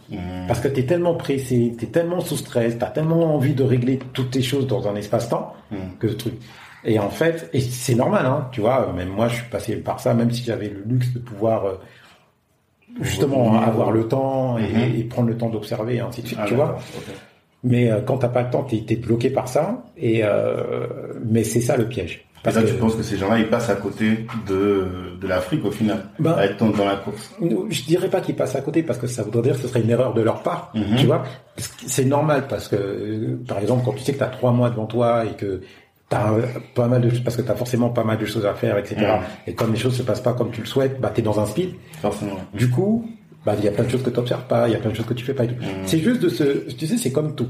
C'est d'actionner le bouton on et de se dire, ok, là je pars pour trois mois. déjà, je sais que tout va pas se passer comme je le souhaite. ça. déjà, quand il accepte que des la déboires, moitié de ce que je voulais voilà, tu vois, et de se dire, mais par contre, il faut que je puisse aussi ne pas louper tout ce qui peut se passer autour de moi, des discussions, des, des messages, des fois. En plus, euh, tu vois, des fois, les gens te disent des choses de façon très euh, euh, moins directe qu'en Ouais, France, plus subtil. plus subtile. Ok. Et ça, ça, il faut savoir le comprendre, Mmh. tu vois, parce que des fois, les gens ils te font passer des messages et euh, il faut savoir. si le- dans le speed, tu vas pas le voir. tu vas pas le voir. Mhm. Et en fait, par définition, t'as vu, dès quand, quand je te dis ça, tu vois tout de suite l'image. Et quand t'es dans un speed, forcément, tu tout le monde se dit, bah oui, c'est vrai. Mmh. Juste de se dire, ok, d'accord, j'y vais, mais je vais profiter pour vraiment pas euh, euh, être focus que sur mes objectifs que je pense être essentiels, sans en être sûr, en plus, Mhm. tu vois. Et juste de, de pouvoir bien tout observer et se dire, pouvoir peut-être euh, redresser la barre, réajuster en fonction des opportunités aussi, tu vois. Et ça, ça favorise la prise de recul, du coup, par rapport Ouais. à même tes affaires, j'imagine, Ouais. aussi. Ouais. D'accord. Ça, c'est hyper intéressant. En tout cas, cette partie-là de l'Afrique, je voulais, je pensais l'aborder en fin de, du temps, mais c'est toujours, euh, enfin, ça me passionne beaucoup, Ok. cet aspect-là. Et, euh, je me, je me posais aussi quelques questions par rapport à, cette fois-ci, par rapport à ton profil, qui est très stratège, à ma connaissance. Mhm. Je, dans, dans notre entretien là, on aura, je voudrais pas qu'on parle trop de tout ton passé et tout, parce que je sais qu'il y a pas mal de, de, de contenu sur Internet, tu vois. Mhm. Euh, il y avait une conférence où j'ai été allé euh, à la place, pas Oui, si tu te souviens. c'est ça, tout à fait. Voilà. Et c'est là, je sais qu'elle est sur Internet, il y a 1h40. Donc, Ouais. c'est vraiment les gens qui veulent connaître tout ton parcours, ils ont juste Ouais. à regarder ça, ils vont retrouver. Mais je voulais revenir sur certains points que tu développes dans cette euh, conférence pour aller un peu plus en profondeur. Et notamment, il y a une chose que tu dis, et je pense que tu l'as dit à deux reprises, euh, c'est que, alors, pour la petite histoire, tu as bossé avec Booba sur le label 45 scientifique, et euh, tu expliques que Booba t'a dit, en tout cas Booba a dit, au début il était pas chaud pour créer le label, Mhm. et il a dit, si Jean-Pierre vient, je viens. Mhm. Et j'arrêtais pas de me demander, mais qu'est-ce qu'il a vu? Qu'est-ce qui, qu'est-ce que tu avais de si particulier qui faisait qu'il se disait que s'il était là, ça allait réussir, à ton avis? Ben, tu sais, à l'époque, quand euh, quand Ali Geraldo et Bouba voulaient monter le label, Mhm. euh, euh, ce sont des artistes. Mhm. Ce sont des artistes avant tout. Et je pense que c'est mon côté structuré qui l'a intéressé. Parce que moi, je travaillais à l'affiche. Ouais. À l'affiche, j'étais des rédacteur en chef adjoint. Donc, ça veut dire que j'organisais le magazine, j'organisais des équipes de, de journalistes, de photographes. Euh, et surtout, tu sais, j'avais fait une mixtape, moi, à cette époque. Sans d'encre. Sans d'encre. où J'avais un- J'avais la cassette. Voilà. Ah, là, tu vois. Donc, une mixtape, c'est, c'est un petit projet, c'est une sorte de petite compilation, on va dire, Mhm. euh, à l'époque, en format cassette à l'époque. Et euh, j'avais invité Lunatic à faire un titre avec Arsenic. Ouais. Un classique. D'ailleurs. voilà, qui avait super bien marché, tu vois. Et donc du coup, le, la façon dont j'ai travaillé euh, le projet, la sortie, etc. Je pense que c'est un truc où il a vu encore plus, tu vois, mon côté structuré, plus le succès de la cassette. Et puis on se connaissait aussi. Mhm. On se connaissait, donc il, il sait que voilà, il, ouais, il, voilà, il connaissait ma personnalité, euh, le genre de profil que j'avais. Donc, Il euh, s'est dit, il faudrait, il faut un profil comme celui-là. Ouais, parce que là tu penses que les artistes sont pas sans parler de eux directement, mais qu'en général et surtout à l'époque vous étiez très jeune, Ouais. les artistes sont pas carrés, ils ont pas l'habitude de structurer, de gérer des business. Ah non, les, Et toi, tu avais un profil qui était très pro, très. euh, ouais, j'avais un, un profil structuré clairement. mhm, tu vois. Après, Giraldo, par exemple, euh, qui était le compositeur musical et le gérant de la société, c'est quelqu'un qui est très très bon en business, Mhm. mais qui a pas ce côté, euh, tu vois, euh, Structuré structuré, c'est-à-dire sur le long cours. Dire, D'accord. tu vois, de d'être là euh, au, taquet sur des, des choses précises, de faire en sorte. En fait, quand tu es euh, label manager, ce qui est vraiment l'intitulé, c'est-à-dire tu tu tu tu runs tout le tout le label, tu fais Ah, tourner bah, tout le label. c'est quoi exactement un label Alors, manager Alors, euh, une Le société de du production. label, du label. Alors, une société de, un label, Mhm. c'est une société de production. C'est une société qui euh, qui euh, produit des disques. Tu vois, on appelle ça un label, c'est un terme, Mhm. mais en fait, c'est une entreprise à part entière euh, en format SARL ou SAS. Donc ça c'est une chose. Ensuite, label manager, c'est vraiment euh, toutes les fonctions de l'entreprise. Ça veut dire euh, pour produire parce que nous on était vraiment indépendants. On a signé un disque, de, euh, on a signé un deal pardon de distribution avec Warner.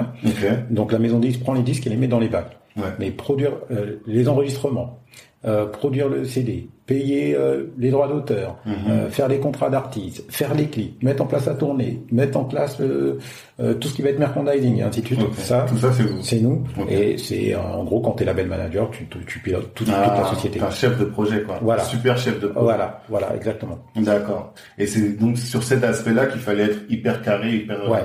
Et toi, ça, tu l'apprends à l'affiche? Euh, alors moi, ce que je- déjà, j'étais rédacteur en chef. En fait, j'ai commencé en tant que pigiste. Après, Mhm. je suis passé chef des informations. Et après, je suis passé rédacteur en chef adjoint du magazine. Ok. Donc, je m'occupais de tout. Et je m'occupais, par exemple, de l'iconographie. Ça veut dire le choix des photos euh, Mhm. dans le Dans magazine les pour illustrer, dans les articles et tout ça.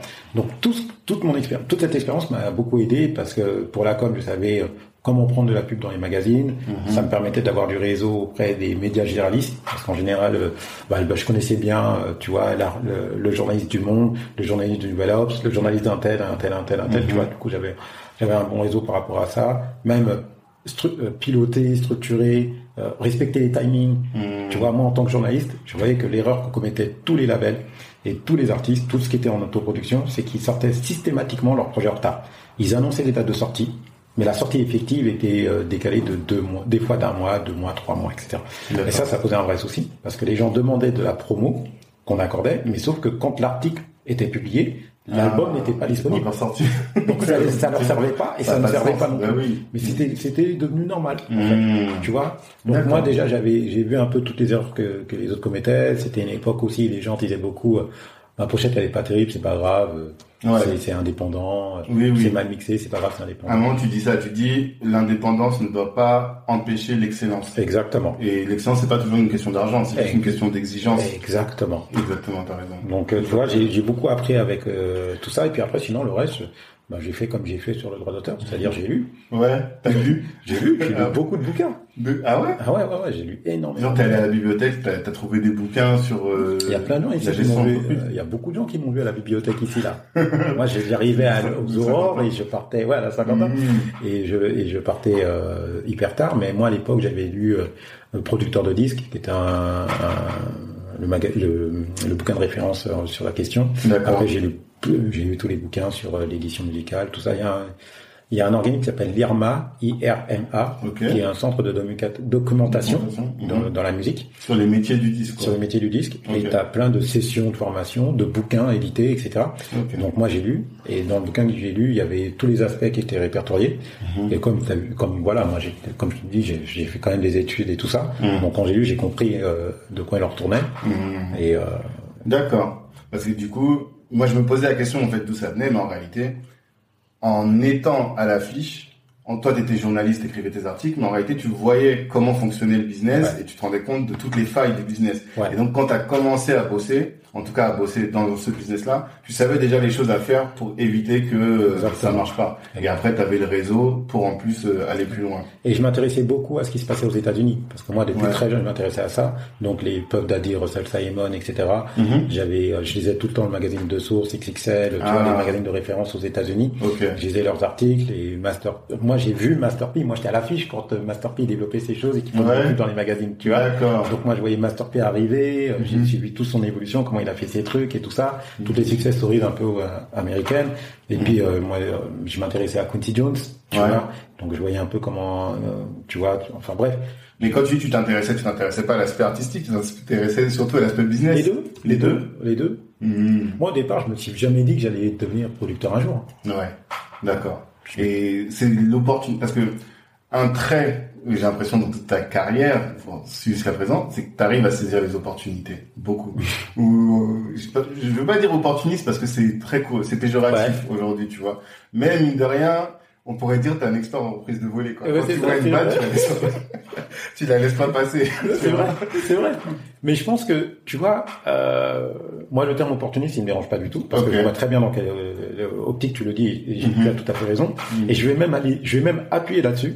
Moi, je pense que, euh, bah, c'est ma philosophie, hein, elle vaut ce qu'elle vaut, hein, c'est Ouais. vraiment personnel. Je pense que on a tous des opportunités à un moment ou à un autre, D'accord. et que c'est la capacité à transformer ces opportunités en, en, en réalité, Mhm. tu vois, et en quelque chose de pérenne, qui fait la différence. D'accord. Tu vois, parce que tu te rends compte que, euh, tu vois, si là tu es en train de te dire ça, tu es forcément en train de penser dans ta vie que c'est vrai qu'à un moment, tu vois, j'ai telle opportunité, où j'ai gagné tel argent, où j'ai gagné telle chose, etc. Mm. Et que mes choix ont déterminé le reste. Et ça, je pense que tu vois, tous tous les gens qui écoutent, ils se disent quand même, tu vois, où il y a quelqu'un qui t'a donné une opportunité, ou quelqu'un qui t'a donné un conseil, ou on t'a offert quelque chose. etc. Mais après, il y a des gens qui sont pas prêts. Moi, tu vois, euh, il y a un truc que je publie souvent sur mes réseaux sociaux là tous les ans, c'est euh, euh, les décisions qu'on prend quand on ne sait pas impactent le moment où on sait. Ah, oui. Tu vois. Ok, ok, ok. Donc, euh, C'est c'est la, la, la, même chose que les gens qui disent tu te prépares, tu te prépares, tu te prépares, comme ça le jour où l'opportunité arrive, tu es prêt. Quoi. Exactement. C'est ça. C'est ça. Mais, mais là, c'est différent encore. Parce que quand tu, tu- les décisions prises au moment où tu ne sais pas, c'est-à-dire des, tu vois, euh, je sais pas, tu, à un moment T, Hmm. tu vas décider de faire telle chose, telle chose, telle chose, telle chose, telle chose. Tu vas signer un contrat, par exemple. Je vais prendre un exemple concret, quel contrat? Ok. Tu vas décider à tel moment de signer le contrat. Là, en ce moment, aux États-Unis, la mode, c'est euh, plein d'artistes qui signent des contrats qu'ils n'ont pas vus. Ouais. Ok. Au bout de 5 ans, tu te rends compte que tu gagnes pas d'argent, que t'as pas touché que tout ce que tu devais toucher, etc. Moi, je voyais une interview de Snoop où il disait que quand il a signé avec Master P, il était broke, c'est-à-dire il était banqueroute, Ruiné. Ruiné. Master P, il- l'aide, et- etc. Et euh, il lui dit maintenant, moi, je suis prêt à te produire, mais viens à la Nouvelle-Orléans. Mhm. Il va à la Nouvelle-Orléans et Master P lui dit ouais, euh, elle t'intéresse cette maison? Il dit ouais. Et il lui fait les papiers, et il fait sa maison à son nom. Ok. Et Snoop, Doggy Style, tout ça, etc., dit c'est la première fois que j'avais quelque chose à mon nom. T'imagines? Alors Snoop, ah, C'était après, après la grosse Doggy carrière après avait la grosse Hmm. etc. Tu vois Hmm, hmm, hmm, En fait, sa voiture c'était Suge Knight, c'est la maison c'était Suge Ah Knight, tout était. Tu vois ce que je veux dire? Mais, mais Ouais. c'est pas que c'est la plupart de ces rappeurs. J'ai entendu pour ça. Scott Storch aussi. Scott Storch, tu vois, il était, la même chose. ouais, il est banqueroute alors que le mec il a fait des, il était à quoi 50 millions, 60 Mhm. millions de Je dollars. souviens plus des chiffres, mais c'est un producteur américain qui a produit énormément de hits, quoi, les 2000, 2000, 2010, Ouais, quoi. c'est ça. Et aujourd'hui, peut-être pas aujourd'hui, mais pendant une période, il s'est retrouvé complètement à la rue, euh, complètement, et pour des- beaucoup des questions de contrat. Ouais. On lui a récupéré ses droits euh, dans des soirées arrosées, le mec, il faisait pas attention, quoi. Et lui, il faisait n'importe quoi aussi. Il Aussi, avait, il acheté un yacht à je sais pas combien, il avait un capitaine et un chef euh, à l'année. Mhm. Mais tout ça pour dire que, tu vois, par exemple, tu vas signer un contrat maintenant, tu vas pas prendre d'avocat. Ouais. Bah, dans 3, 4 ou 5 ans, etc. Et ça, c'est l'exemple le plus facile. Mhm. Et des histoires comme ça, il y en a plein. C'est toutes les décisions que tu prends, elles sont importantes parce que des fois, tu sais même pas ce que ça implique. Tu vois, t'as, t'as l'inverse. Eminem, il avait signé un contrat avec euh, sa maison de disques. Et puis, quand est arrivé Apple, sa maison de disques met ses albums sur, euh, sur Apple. Il a, il a- Apple. il les a attaqués.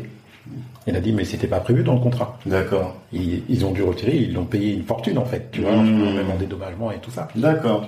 Donc ce que tu dis, c'est qu'il faut être très rigoureux sur euh, toutes les petites choses, parce que c'est- ce sont ces petites choses-là qui vont déterminer de, les, les, les- problèmes qu'on pourrait avoir plus, plus tard. Quoi. Bah, déjà, il y a des choses qui sont évidentes comme les contrats, tout ça, etc. Mhm. Ça, c'est les, les fondamentaux. Hein. C'est les choses où euh, tout le monde sait. C'est Ouais. c'est juste de la paresse. c'est la ouais. La paresse, tu vois, c'est les gens. Clairement. Mais après, il y a d'autres choses qui sont.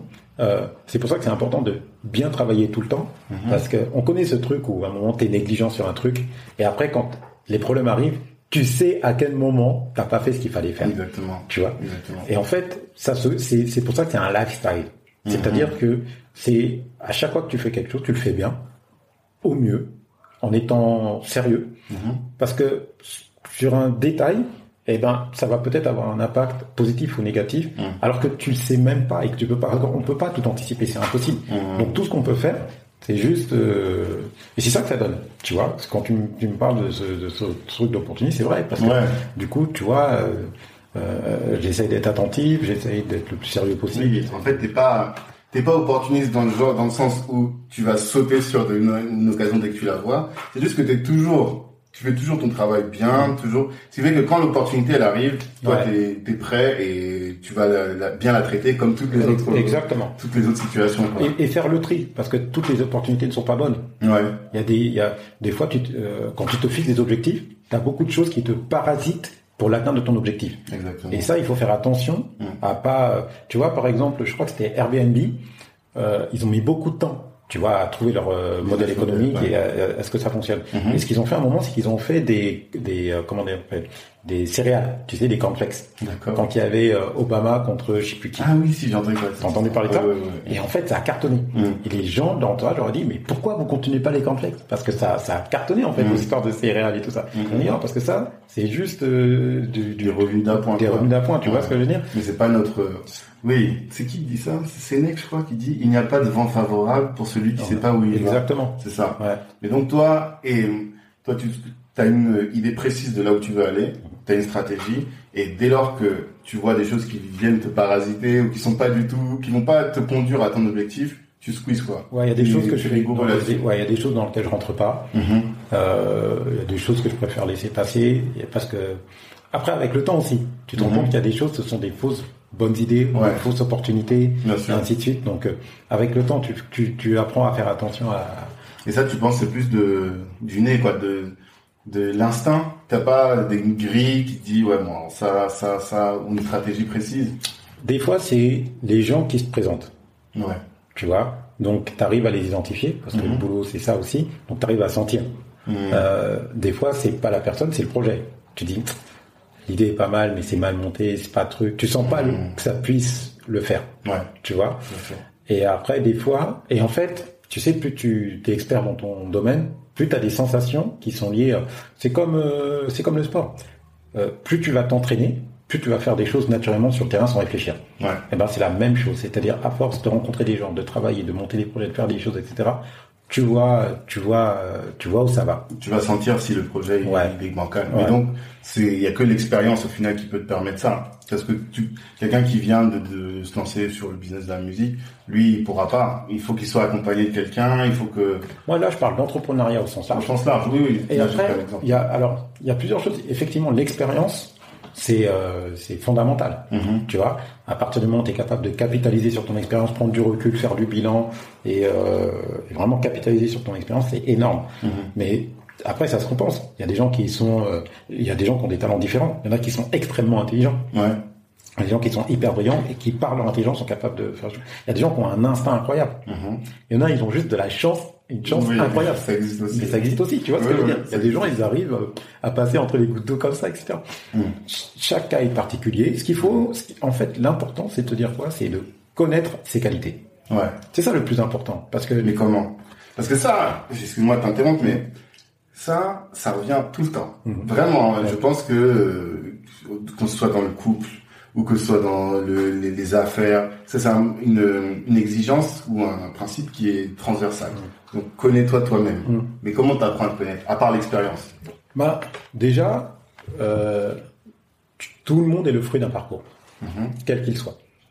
Et quand tu arrives, si aujourd'hui on discute, là, toi et moi, Mhm. c'est que toi, tu es passé par un certain nombre de choses qui t'ont éprouvé et qui t'ont mis, donc, euh, qui t'ont permis de te révéler. Mhm. Donc, tu connais tes qualités. Tu sais que tu es plus cérébral, ou bien instinctif, ou bien ceci. Tu, tu connais forcément un petit peu ce qui te permet de faire la différence à des moments précis. Ok.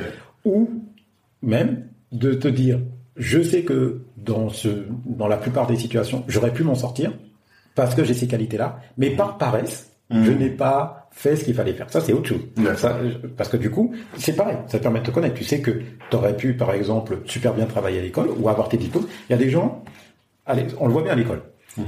À l'école, tu as des gens qui ne font absolument rien, qui arrivent juste à avoir la moyenne, Mhm. tu vois, et des gens qui sont hyper laborieux et qui ont la même moyenne. Exactement. Et on, on sait, c'est-à-dire à l'école, on sait que cette personne-là, il suffit juste qu'elle mette un dixième de son temps là-dessus, elle a des notes juste extraordinaires. Exactement. Il y a des gens, ils sont, ils sont, ils sont, ils sont. Et il y a des gens, c'est des laborieux. Mhm. Ça veut dire, ils travaillent comme des, comme des acharnés. Mhm. Et euh, mais tu sais que ils sont, ils sont dans le rouge en fait pour Mhm. avoir ces, ces Ouais, ouais, notes-là. bien sûr. Mhm. Donc tout le monde se connaît.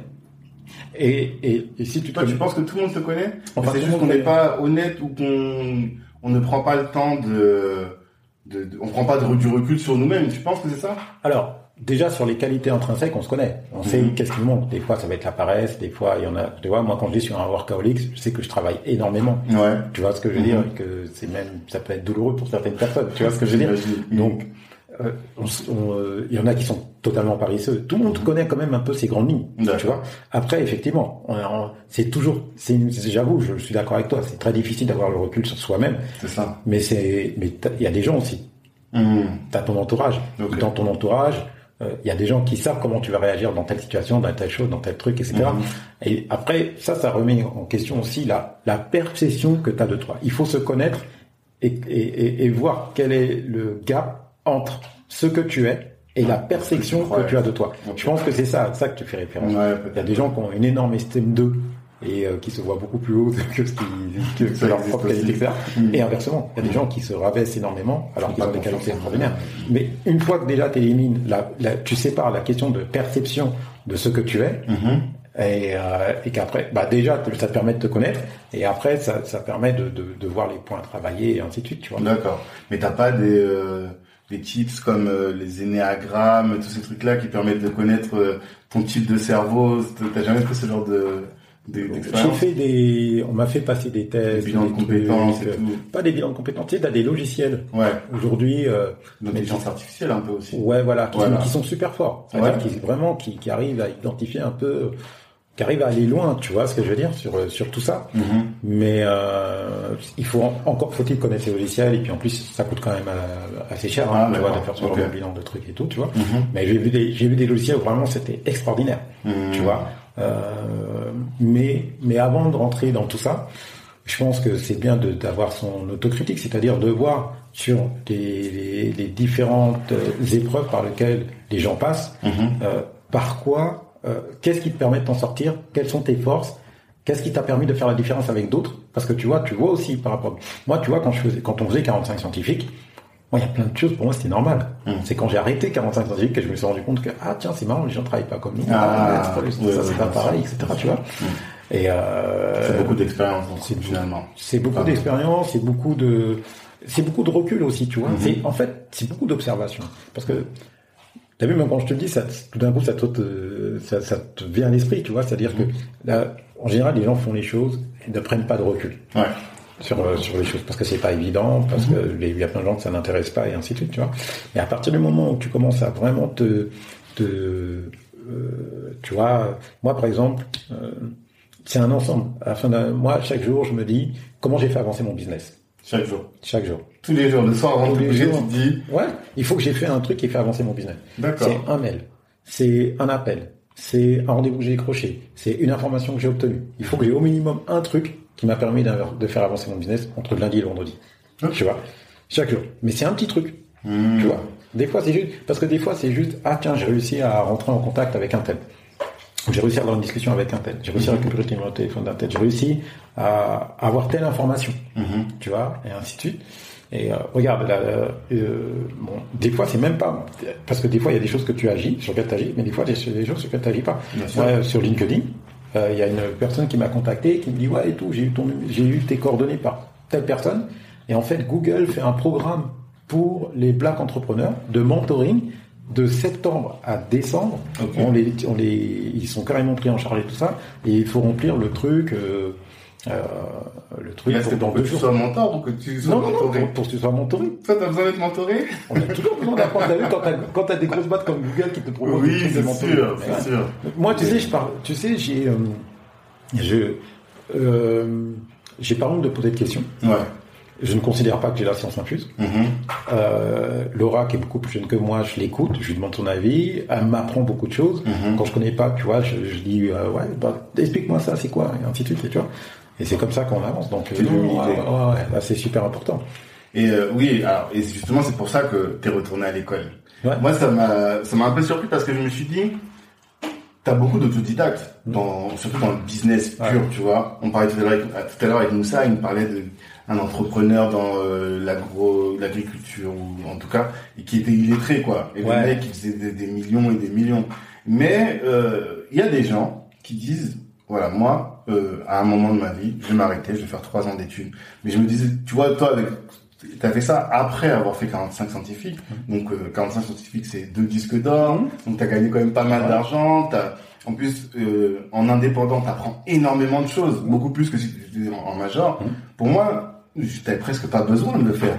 Que- Qu'est-ce qui fait que tu te dis il faut que je fasse des études? Et qu'est-ce que t'as appris dans ces études? Alors déjà, je me suis rendu compte qu'il y a pas mal de choses euh, que j'apprenais instinctivement. Mhm. Tu vois, je savais qu'il y avait quelque chose derrière, mais euh, c'était que de l'instinct. Donc du coup, je voulais euh, mettre de la théorie autour de ça. Hmm. Le fait de mettre de la théorie autour de ça, ça me permettait d'aller plus loin. Je prends l'exemple de Black Hand. Black, euh, bon, même au-delà de Black Hand, moi, tu vois, j'ai toujours aimé les technologies. Mhm. Donc 45 scientifiques, on a créé un des premiers sites. Euh, euh, on était un Oui. des premiers labels de musique à avoir un site internet. Ouais. Et on a, ça a été un outil de communication énorme. Et, euh, et c'est, ça nous a beaucoup, beaucoup aidé justement à avoir ce Mhm. disque d'or-là. Puis après, quand les réseaux sociaux sont arrivés, moi, je m'en suis emparé tout de suite. Ça m'a tout de suite parlé. Mhm. Et sur euh, un artiste qui s'appelle Black Hand qu'on a développé avec le label Olmed, donc en dehors de 45 scientifiques, Ouais. ça nous, on s'est rendu compte que euh, quand on, par exemple, on postait tous à la même heure, à la minute près, on avait un groupe sur, euh, à l'époque, on avait tous des BlackBerry, Ouais. on était tous équipés en BlackBerry, on avait un Mhm. groupe. On disait, par exemple, à 18h pile, voici le texte, voici la photo, on publie tous en même temps. D'accord. On J'essaie est- de faire ça dans mes organisations, mais c'est compliqué. C'est pas évident, tu vois. ouais, c'est compliqué. Et je me suis rendu compte que à 10, tu représentes une force incroyable. Mhm. Parce que tout d'un coup, quand tu as 10 postes qui arrivent en même temps sur un truc comme ça, tout d'un coup, c'est un effet multiplicateur. C'est ça. L'algorithme se dit, il se passe quelque chose. passe quelque et- chose. Ouais, parce que tu as tout de suite plein de gens qui vont reprendre. En Mhm. plus, il suffit que le truc il devienne tout de suite un peu intéressant et tu. Donc, en faisant ça, on avait euh, sur l'algorithme de, de Facebook, on se rendait compte que on était euh, tout de suite très viral. Mhm. Ça nous permettait du, du coup, grâce aux vues qu'on faisait, euh, à nous trouver sur la homepage de YouTube. Et quand tu es sur la homepage de YouTube, au bout de 24 heures, euh, on avait entre 300 et 400 000 vues. Ok. Tu vois? Je me suis dit, tiens, c'est marrant. Il y a un truc presque mécanique, parce qu'à un moment, on avait automatiquement tout ça. Mhm.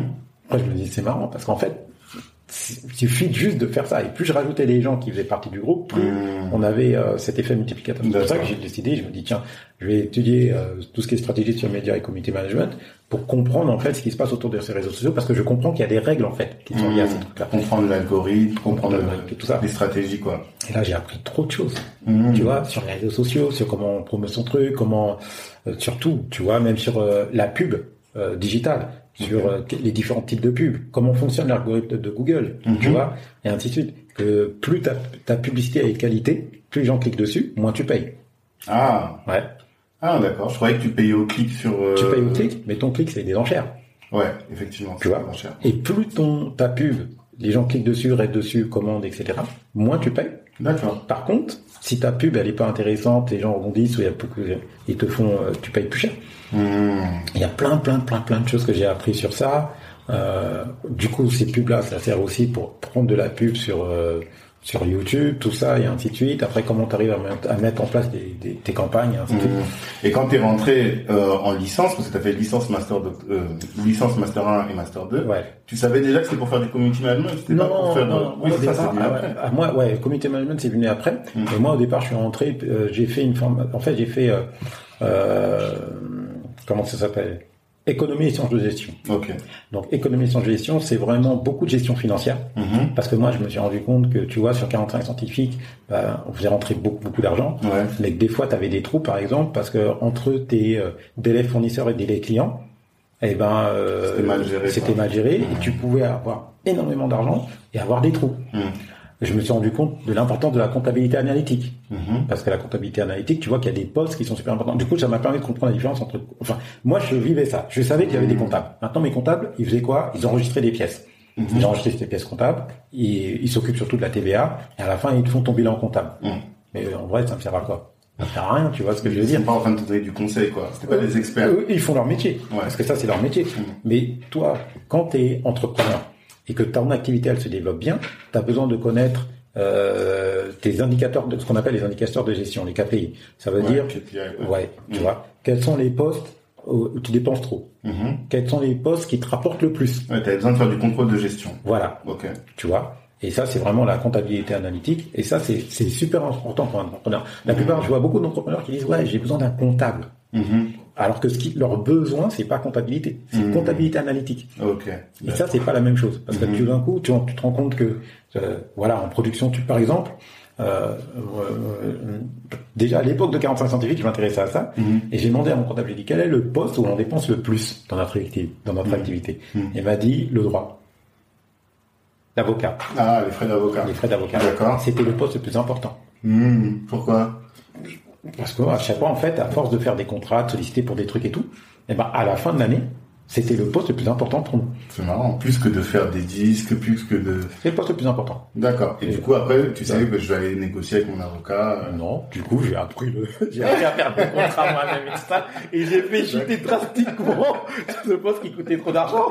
Le on a dit que c'était, euh, la sécurité juridique, c'était important pour toi. Tu prenais des risques, du coup, en faisant non, non, parce que je savais euh, sur les contrats, les trucs et tout ça, que ça mmh. fallait. Parce que des fois, tu vois, on sollicitait sur des choses qui n'étaient pas non plus, oui, tu vois. T'avais pas besoin. En fait, t'as besoin d'avoir une euh, bonne euh, comment dire une bonne connaissance. Et quand tu parles de data tout à l'heure c'est un peu ça. Mm. d'avoir toutes les données de savoir analyser les données et ensuite avec l'analyse de ces données tu vas bien piloter ta boîte quoi. C'est ça que tu as appris. Toi ouais exactement. Toi qui t'as fait as fait une formation t'es juriste. Ouais.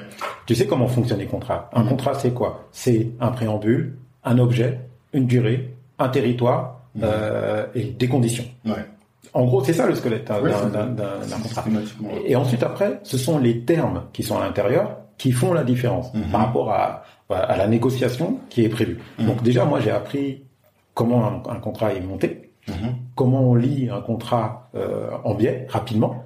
Tu vois, parce que c'est ça. Qu'est-ce qui, qu'est-ce qui noie en fait dans les contrats? C'est qu'il y a tellement de choses qu'il y a des gens qui passent. Bah oui, bien sûr. Et surtout que les, quand tu passes, la, enfin, quand tu finis les parties les plus les plus chiante entre guillemets, mhm. parce que ce sont des définitions. Mhm.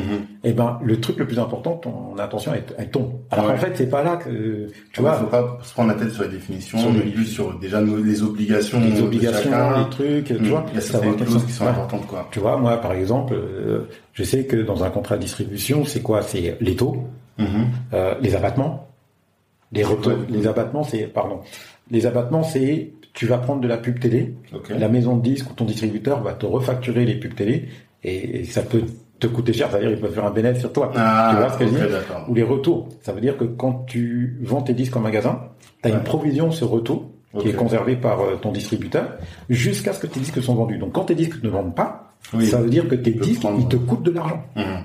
Bien sûr. Tu vois, et ça, ça, ça, a coulé beaucoup de labels. Hein. Mmh. Ça a coulé beaucoup. De ça, c'est des éléments qu'il faut savoir parce que tu peux négocier. Exactement. Mmh. Et justement, il y a une interview où tu dis que toi, ton talent, enfin, ta force, c'était la négociation. Tu disais ça. Que euh, quand tu venais avec, avec Géraldo, toi, tu étais là pour faire la négociation, quoi. Et qu'est-ce que tu as appris du coup en termes de négociation? Euh, tout, c'est-à-dire que euh, plutôt si tu as des conseils à donner aux gens quand voilà, en voilà. quels seraient-ils? C'est plutôt ça la question. eh bien, t'inviter. ah, on m'a dit, qu'il va apprendre trop de choses aujourd'hui. J'ai dit, je vais apprendre. Alors déjà, premièrement, ce qui est important dans une négociation, c'est le rapport de force. D'accord. Alors ça paraît un peu brutal quand je dis ça, mm-hmm. mais que ce soit soft ou clairement euh, comme ça. C'est super important en fait de d'être dans un rapport de force. Alors quand je dis dans un rapport de force favorable, je veux dire par là, c'est quand on fait lunatique, qu'il y a une demande euh, et qu'à un moment on décide de sortir le vinyle si tu kiffes pas pour créer le feu dans le magasin, mhm. au sens symbolique bien sûr du terme, mhm. de créer une énorme demande et que tout d'un coup les commerciaux font remonter l'information euh, à la maison de disque en disant il y a un truc qui se passe en magasin, c'est un groupe qui s'appelle Lunatique et tout, on est en égo avec eux, il faut absolument les signer. Tout de suite, tu es en position de force. D'accord ne, il vaut mieux pas, il vaut mieux pas rentrer en négociation, quel que soit le type de produit ou de projet, tu vois. Mhm. Euh, alors il y a deux cas de figure. L'idéal, c'est de rentrer, rentrer en négociation quand on est en position de force. Donc c'est de faire le travail pour que il y ait un intérêt autour de, de du projet. Sinon, tu, tu négocies pas. Enfin, alors attention, je dis, il y a deux, deux cas de figure. Il y a quand on est en position de force et quand on ne l'est pas. Quand on est en position de force, c'est euh, par exemple, je suis comme, euh, je développe un produit euh, pour l'instant, je peux pas le commercialiser parce que j'ai pas encore la force de frappe et tout ça, mais j'ai réussi à avoir un partenariat avec euh, une célébrité qui est prête à devenir ambassadeur sous ces conditions-là, etc. Et donc là, maintenant, à partir de ça, je vais aller voir mon partenaire en disant voilà mon produit, mon mhm. produit est de qualité, et en même temps j'ai ce partenaire, en même temps voici mon marché et ainsi de suite. Donc comme t'as ton, as, tu vois, tu réunis un certain nombre d'éléments qui vont faire que ça va vraiment pencher en mhm. ta faveur. Okay tu vois, où les gens ils vont tous avoir envie d'être avec toi. Je sais pas, tu, demain tu fais un produit, tu dis que tu arrives à négocier avec Gibbs et Gibbs est ambassadeur de ton projet. Oui. Tu vois ce que je veux dire? C'est dans la balance. Euh, ça, ça, ça pèse beaucoup. Maintenant, l'inverse peut fonctionner aussi. C'est-à-dire que euh, tu sais que tu n'es pas en position favorable, tu mhm. sais que tu vas avoir un contrat qui va être pourri, par rapport à quel que, quel que type le pro- quel que soit le projet, Ok. mais tu le fais pour tester ton projet sur le marché. Ok. Maintenant, toi, tu vas t'intéresser qu'à, enfin, tu vas t'intéresser. Moi, je donne mon, mon point de vue parce que c'est des choses que j'ai faites, Mhm. tu vois. Surtout, pardon, quand j'ai quitté 45 scientifiques, j'avais un label deal. Euh, Mhm. Un label deal, c'est un contrat avec un distributeur où le distributeur me dit, je te sors tout ce que tu veux. Ok. Les conditions n'étaient pas extraordinaires. Mhm. Mais déjà, comme j'avais pas Ah, c'est là où il y a l'histoire de la, de la tectonique. la tectonique du DVD de. Voilà. Donc après, je dis OK. Parce que comme ça, ça me permet, moi, d'avoir mon deal et de pouvoir travailler. Mhm. Maintenant, je, je limite ça dans le temps. C'est-à-dire. OK, j'accepte tous les trucs pourris. Mais je les accepte dans le temps. Bien sûr, je fais en sorte que tout ça, ça me mette pas sur la paille et que je Mhm. je m'y retrouve quand même, tu vois. Mais voilà, je suis pas en position de force. Donc pour l'instant, ce que je veux, c'est exister pour que euh, je puisse, moi, travailler et après faire exposer mon projet. Mais il faut l'intérêt du label? Dans ce- à ce moment-là de dire on signe tout ce que tu sors Alors eux, ben, parce qu'ils ont besoin de, de- de- d'un maximum de produits. Plus ils ont de produits, puis mathématiquement, ils ont de chances que euh, ça puisse être... En fait, Ah. ce qu'il faut savoir, c'est que l'industrie du disque repose sur un, un concept qui s'appelle le Star System. Star System. On entend parler souvent de Star, Ouais, Star bien System, mais tu vois, on ne sait pas ce que ça veut dire. Mhm. Ce que ça veut dire, c'est système d'étoiles. Si je, tu vois, euh, de- D'accord. comme on- Littéralement, littéralement, traduction traduction. Et ça veut dire quoi? Ça veut dire que euh, les maisons de disques ou ce- cette industrie vont prendre un maximum d'artistes, Mhm. tu vois, à potentiel, vont les lancer en l'air et vont regarder qui vont devenir des stars dans tous ces Mhm. systèmes. Ok. D'accord. Quelle est la, quelle est l'étoile qui va, qui brillera le plus? Mhm. Quelle est la star qui brillera le plus? Et ils espèrent qu'il y en ait une qui va rembourser tout le travail qui a été fait et faire du C'est comme bénéfice ça. ce- cette industrie fonctionne là-dessus. D'accord. Parce que tu ne peux pas savoir. Ouais. Tu vois, des fois, euh, t'as as un art, tu vois, Jules, qui, même Jules même, il aurait jamais imaginé, il pouvait pas imaginer qu'il qu'il deviendrait ça. Il y a plein d'artistes, c'est la même chose, tu vois ce que je veux dire? Il y en a qui sont très talentueux et qui percent jamais, on en voit beaucoup dans Voilà. le rap, et il y en a qui sont moins talentueux et qui font des carrières Et fulgurantes. ça, c'est l'industrie du disque. Mm. Tu vois, euh, euh, Jean-Jacques Goldman, Mhm. je sais pas si tu es au courant, mais pendant des années, il avait un contrat qui était pourri. Ah, C'est-à-dire, je sais pas. ah, quand, quand au- dans les années 80, Mhm. quand il était au sommet des charts, son, con- son contrat, c'était un contrat mais horrible. Il a, il a D'accord. gardé, je crois, 10 ou 20 ans, je sais plus. Mhm. Et à la fin de son contrat, il a été voir la maison disque, il a dit, et, et il voulait renégocier. La maison de disque n'a jamais voulu, il a dit, maintenant vous ne gagnerez plus jamais un centime sur moi. Mhm. Donc, tu vois, il y a deux cas de figure. C'est où l'idéal, c'est d'être en position de force. C'est de faire fonctionner son projet. Donc, moi, je parle de mon industrie où bah, tu développes un artiste, tu vas partir à, tu vas, tu vas te remonter les manches et tu vas tout faire pour créer le D'abord en et- Voilà, et faire Mhm. monter le truc pour que ce soit les maisons de disques qui t'appellent et à ce moment-là, tu es en position favorable. D'accord. Ou bien, euh, l'autre stratégie possible, c'est euh, t'acceptes des conditions qui sont pas terribles, mais derrière, tu sais que toi, tu vas faire ce que tu, ce qu'il faut pour Mhm. faire exploser, parce que tu as besoin de ça, mais derrière, euh, bah, tu essaies de circonscrire ça dans le temps, euh, de Ouais. manière à ce que quand tu arrives à, à terme de ton contrat, tu atteins ton objectif et que ton, ton, ton artiste, son produit soit au top. D'accord. Et ça, tu l'as appris, ça aussi c'est de la pratique. Tu l'as pas appris à l'école ou quoi que ce soit. C'est vraiment... euh, Est-ce que tu as des bouquins, par exemple, sur l'art de la stratégie, sur l'art de la négociation? Parce que pour moi, toi, tu es le stratège, tu vois. Et je me dis, mais il faut qu'on... Moi, je suis pas du tout stratégique, par exemple. Moi, je me dis, je fais et euh, je donne toute mon énergie et ça va marcher. Mais je pense que c'est pas c'est pas productif. J'écoutais un truc de Puff Daddy où il disait, s'il devait revenir à, au, dé- au début de sa carrière, qu'est-ce qu'il ferait? Il dit qu'il a été habitué à travailler fort, work harder, mais il disait qu'il aurait dû travailler smarter, tu vois. Et je me dis, bon, bah, maintenant qu'on a conscience de ça, il faut qu'on apprenne à le faire. Mais comment est-ce qu'on apprend à travailler smarter, tu vois? Alors, il y a, il y a deux bouquins Mhm. qui sont très intéressants. Il y en a un qui s'appelle euh, Atteindre l'excellence. Mhm. Tu connais ce bouquin? Non, pas du tout. C'est un bouquin de Robert Greene. Ok. Tu connais cet auteur?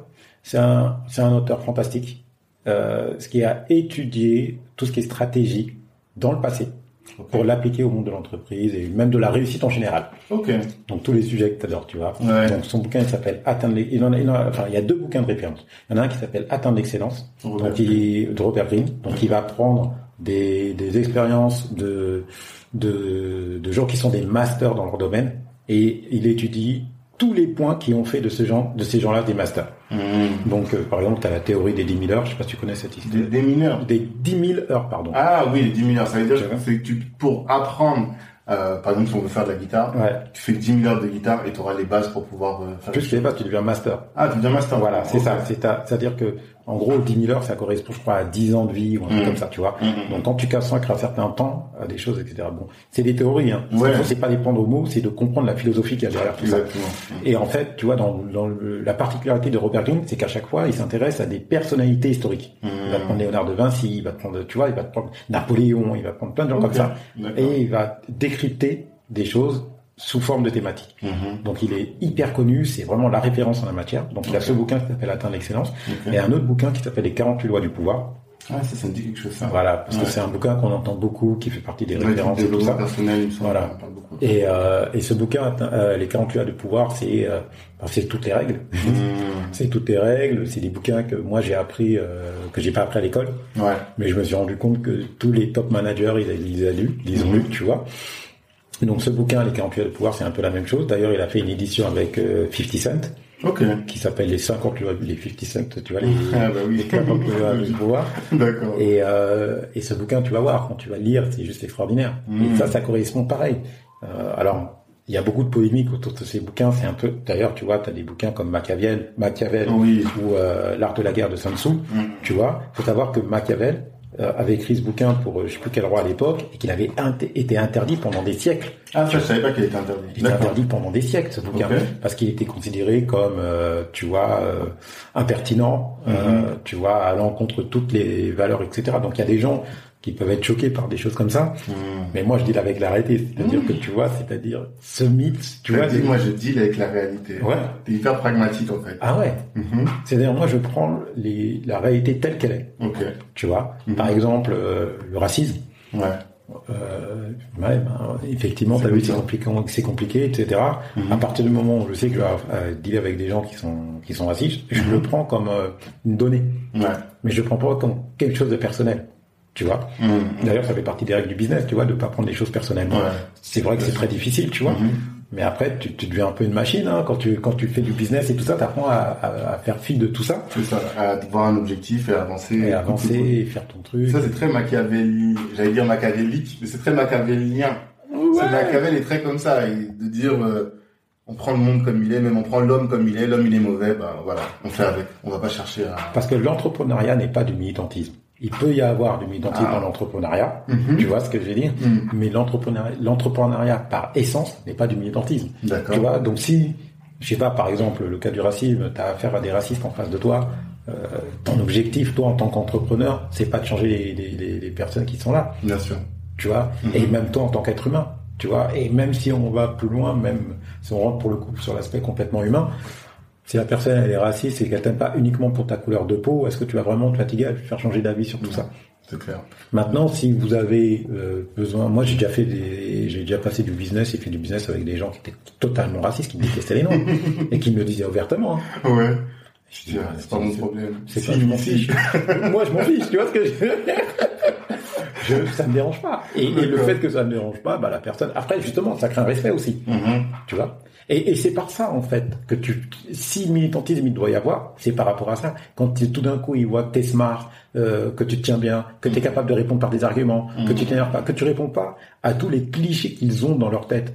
Et que au final, il fait du business avec toi parce qu'il n'a pas le choix. Parce que pour être raciste et faire du business avec quelqu'un, c'est que t'as vraiment pas le choix, tu vois. Ben, à ce moment-là, c'est la plus grande des victoires, Mhm. tu vois. Et c'est et, et- et c'est inutile de rentrer dans des conflits ou dans des choses comme ça parce que c'est pas l'objectif. Je pense que la plus grande victoire, justement, si vraiment il faut en faire quelque chose de personnel, c'est de se dire, il m'a fait un chèque où il a été obligé de dealer avec moi, alors que ça lui est euh, mal au cœur. pas du tout. Tu vois, c'est ça la plus grande des Et victoires. toi, du coup, ça, tu rappelles un peu ce que nos parents nous disent, nous on est condamnés à l'excellence, quoi. T'es obligé d'être euh, au top du top du top parce qu'au final, quand t'es au top, bah, tout même les gens qui t'aiment pas, ils sont obligés de dealer avec toi. C'est l'objectif. C'est Mhm. ça de se mettre en position favorable. D'accord. que les gens n'aient pas le choix. Mhm. Tu vois, parce que des fois, il y a des gens qui sont bienveillants et ça, c'est extraordinaire. Et des, des fois, tu as des gens qui, qui sont l'opposé, qui sont totalement malveillants. Mhm. Et euh, il faut dealer avec, tu vois. Donc c'est pour ça que je parle de dealer avec la réalité, parce que ça sert à rien. Parce que très souvent aussi, l'erreur qui est commise par beaucoup d'entrepreneurs, c'est de voir plier la réalité à leur propre vision. Ouais. Quel intérêt? Tu vois, c'est se mentir à soi-même. Il faut prendre les choses telles, telles qu'elles sont, brutes de découpage, et après, après et, et, et agir en connaissance de cause. Parce qu'après, cette réalité, tu peux la changer aussi. Mhm. Tu vois?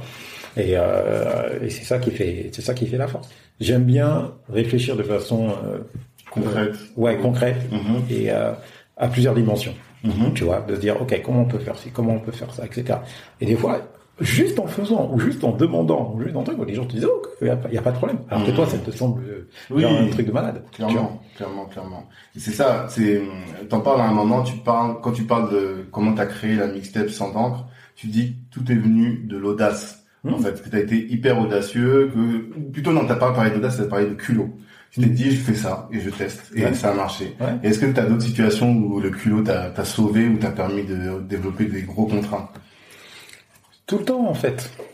Tout le temps, parce que Tu tu marches qu'au culot tout le temps? En, en fait, c'est pas du culot, Mhm. c'est plus. euh, euh, tu sais, quand tu as une vision et que tu crois à ta vision, moi, c'est plus ça, en fait. Mhm. C'est quand tu as une vision et que tu crois en ça. C'est-à-dire, moi, tous les projets sur lesquels je travaille, j'y crois vraiment. Mhm. Sauf quand je fais mon DVD de cours de danse tectonique, parce que je sais que c'est.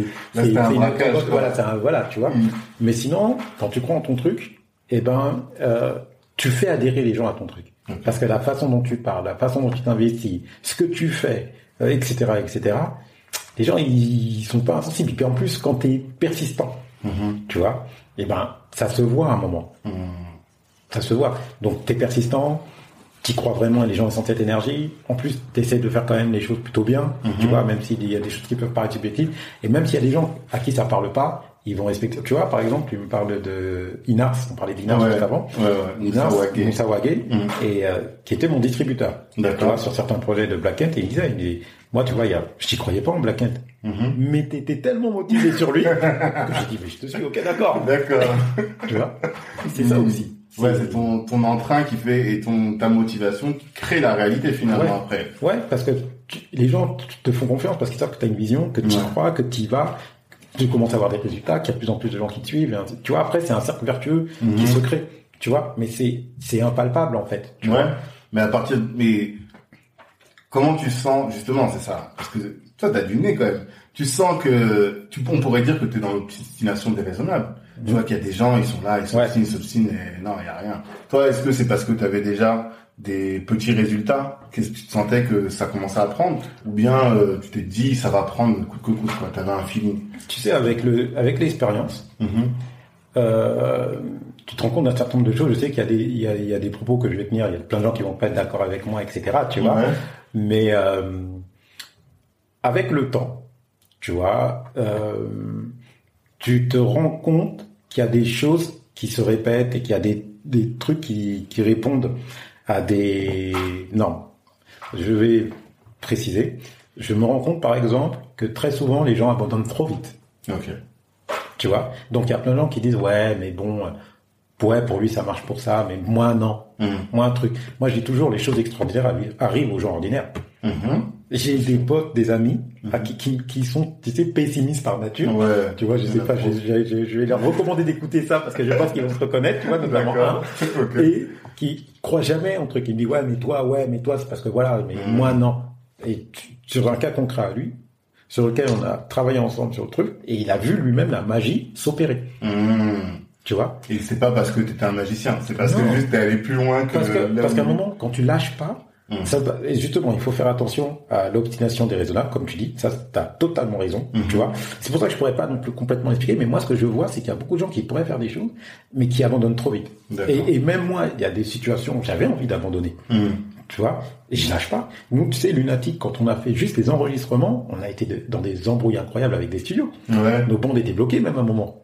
Tu vois, tout le monde nous disait votre album il va pas marcher, on trouvait pas de distributeur.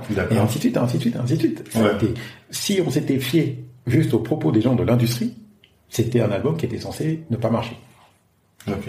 Donc, tu vois, et, et- et sur plein de choses, sur Black End, tu vois, même Moussa il te dira, on, a, on avait galéré au début, tu vois. Mhm. Et après, on a réussi à faire notre, notre truc. Sur le DVD, j'ai fait un DVD de course de danse tectonique. Ouais, ce DVD, on c'est un parler DVD. Non, on va en parler. mais c'est un DVD qui a fait DVD d'or. Au Ouais. mon distributeur, il a tout simplement refusé de le sortir. Pourquoi? Parce qu'il dit, ouais, mais comment un producteur de rap peut sortir un DVD de course de danse de tectonique? Parce qu'on est en France. Donc les gens te mettent dans des cases. Ouais, c'est. Ce que je veux dire, c'est que c'est important, en fait, euh, quand on croit en son truc, de pas lâcher. Mais toi, qu'est-ce qui fait que là, t'as cru au, au DVD de Tectonique? Parce que, en plus, ouais, quand on dit que le rap est opposé, enfin, pourquoi est-ce qu'on n'y croyait pas? Je me souviens qu'il y avait un morceau de la section d'assaut, je sais pas si tu te souviens, et qui critiquait la tectonique. Euh, c'était deux mondes qui étaient complètement opposés, quoi. Mmh. Toi, tu as, flairé un truc, qu'est-ce qui s'est passé particulièrement? Bon, moi, c'est simple. Moi, j'avais arrêté avec 45 scientifiques, mmh. donc j'avais monté mon label Olmed. Mmh. Euh, j'avais, euh, comme j'avais dit, signé un label deal qui était pas intéressant, mais sur lequel j'avais négocié euh, un avenant en disant que si je prenais qu'un projet, ah, il y avait de la rétroactivité sur tes droits. Voilà, exactement, sur les conditions en fait plutôt. Mhm. Et, euh, et à un moment, tu as vu, je vois ce truc arriver et je dis ok, on va sortir un DVD, mhm. on va sortir un DVD de cours de danse, on va la sortir dans cette période de décembre et on va en sortir, on va en mettre 10 000 en magasin. Hmm.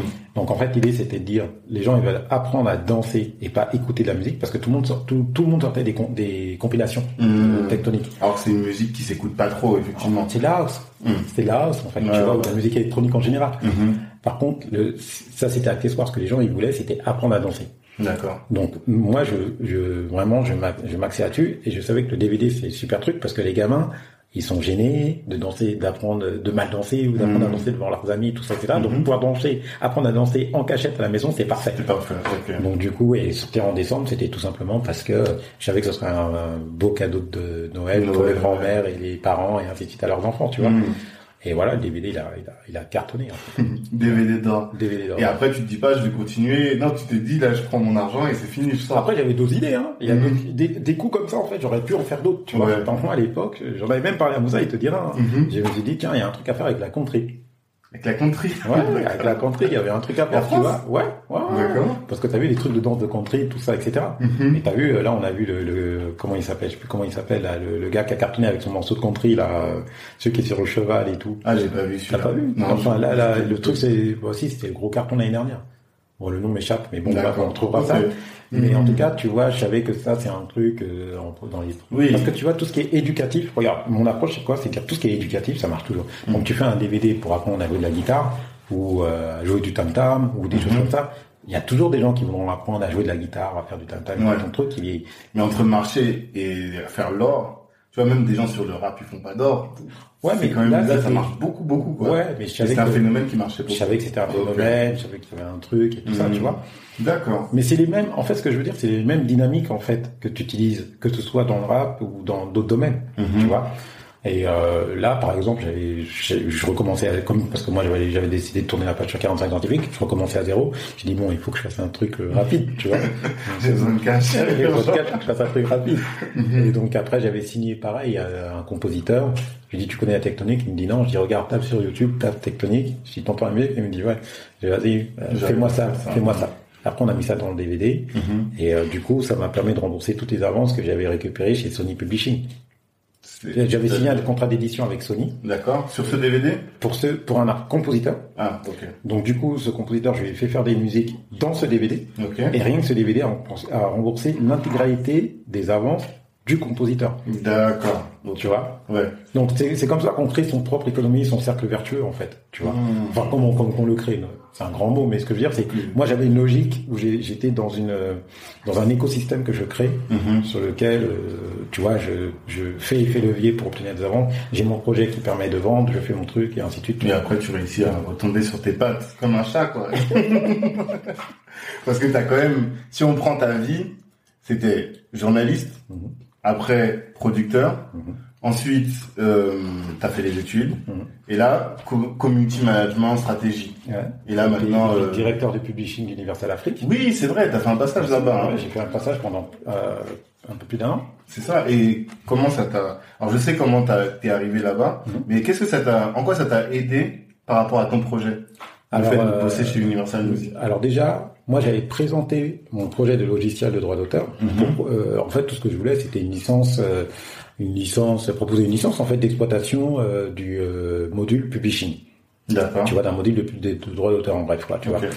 Et là, ils m'ont proposé en fait ce poste d'expat à Dakar. Mhm. Donc je pouvais pas refuser, tu vois. Bien sûr, bien sûr. Et, euh, et surtout, ça me permettait de découvrir comment ça se passe dans une major, mhm. de l'intérieur, avec un poste à responsabilité, en parlant top management.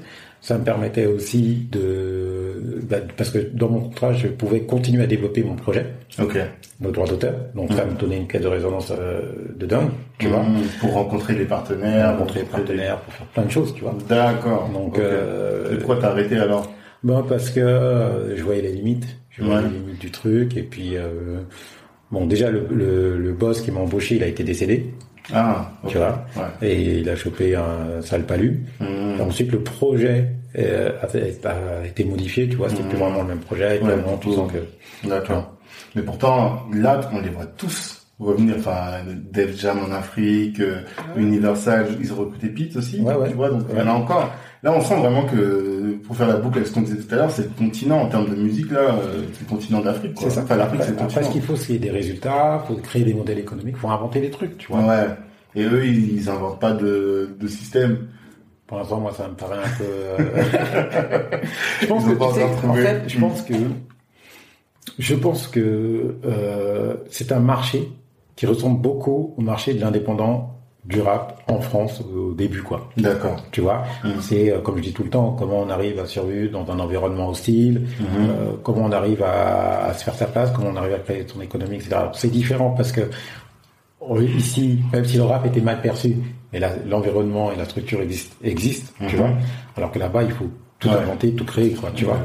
Mais du coup, je pense que c'est un terrain qui est plus favorable aux indépendants parce qu'ils sont plus agiles sur un, environnement comme cela que pour une major qui a, tu vois, qui a un gros bateau, qui doit faire beaucoup de manœuvres sur le petit gouvernail pour faire bosser, pour faire bouger le bateau, tu vois. Ok, je vois très bien.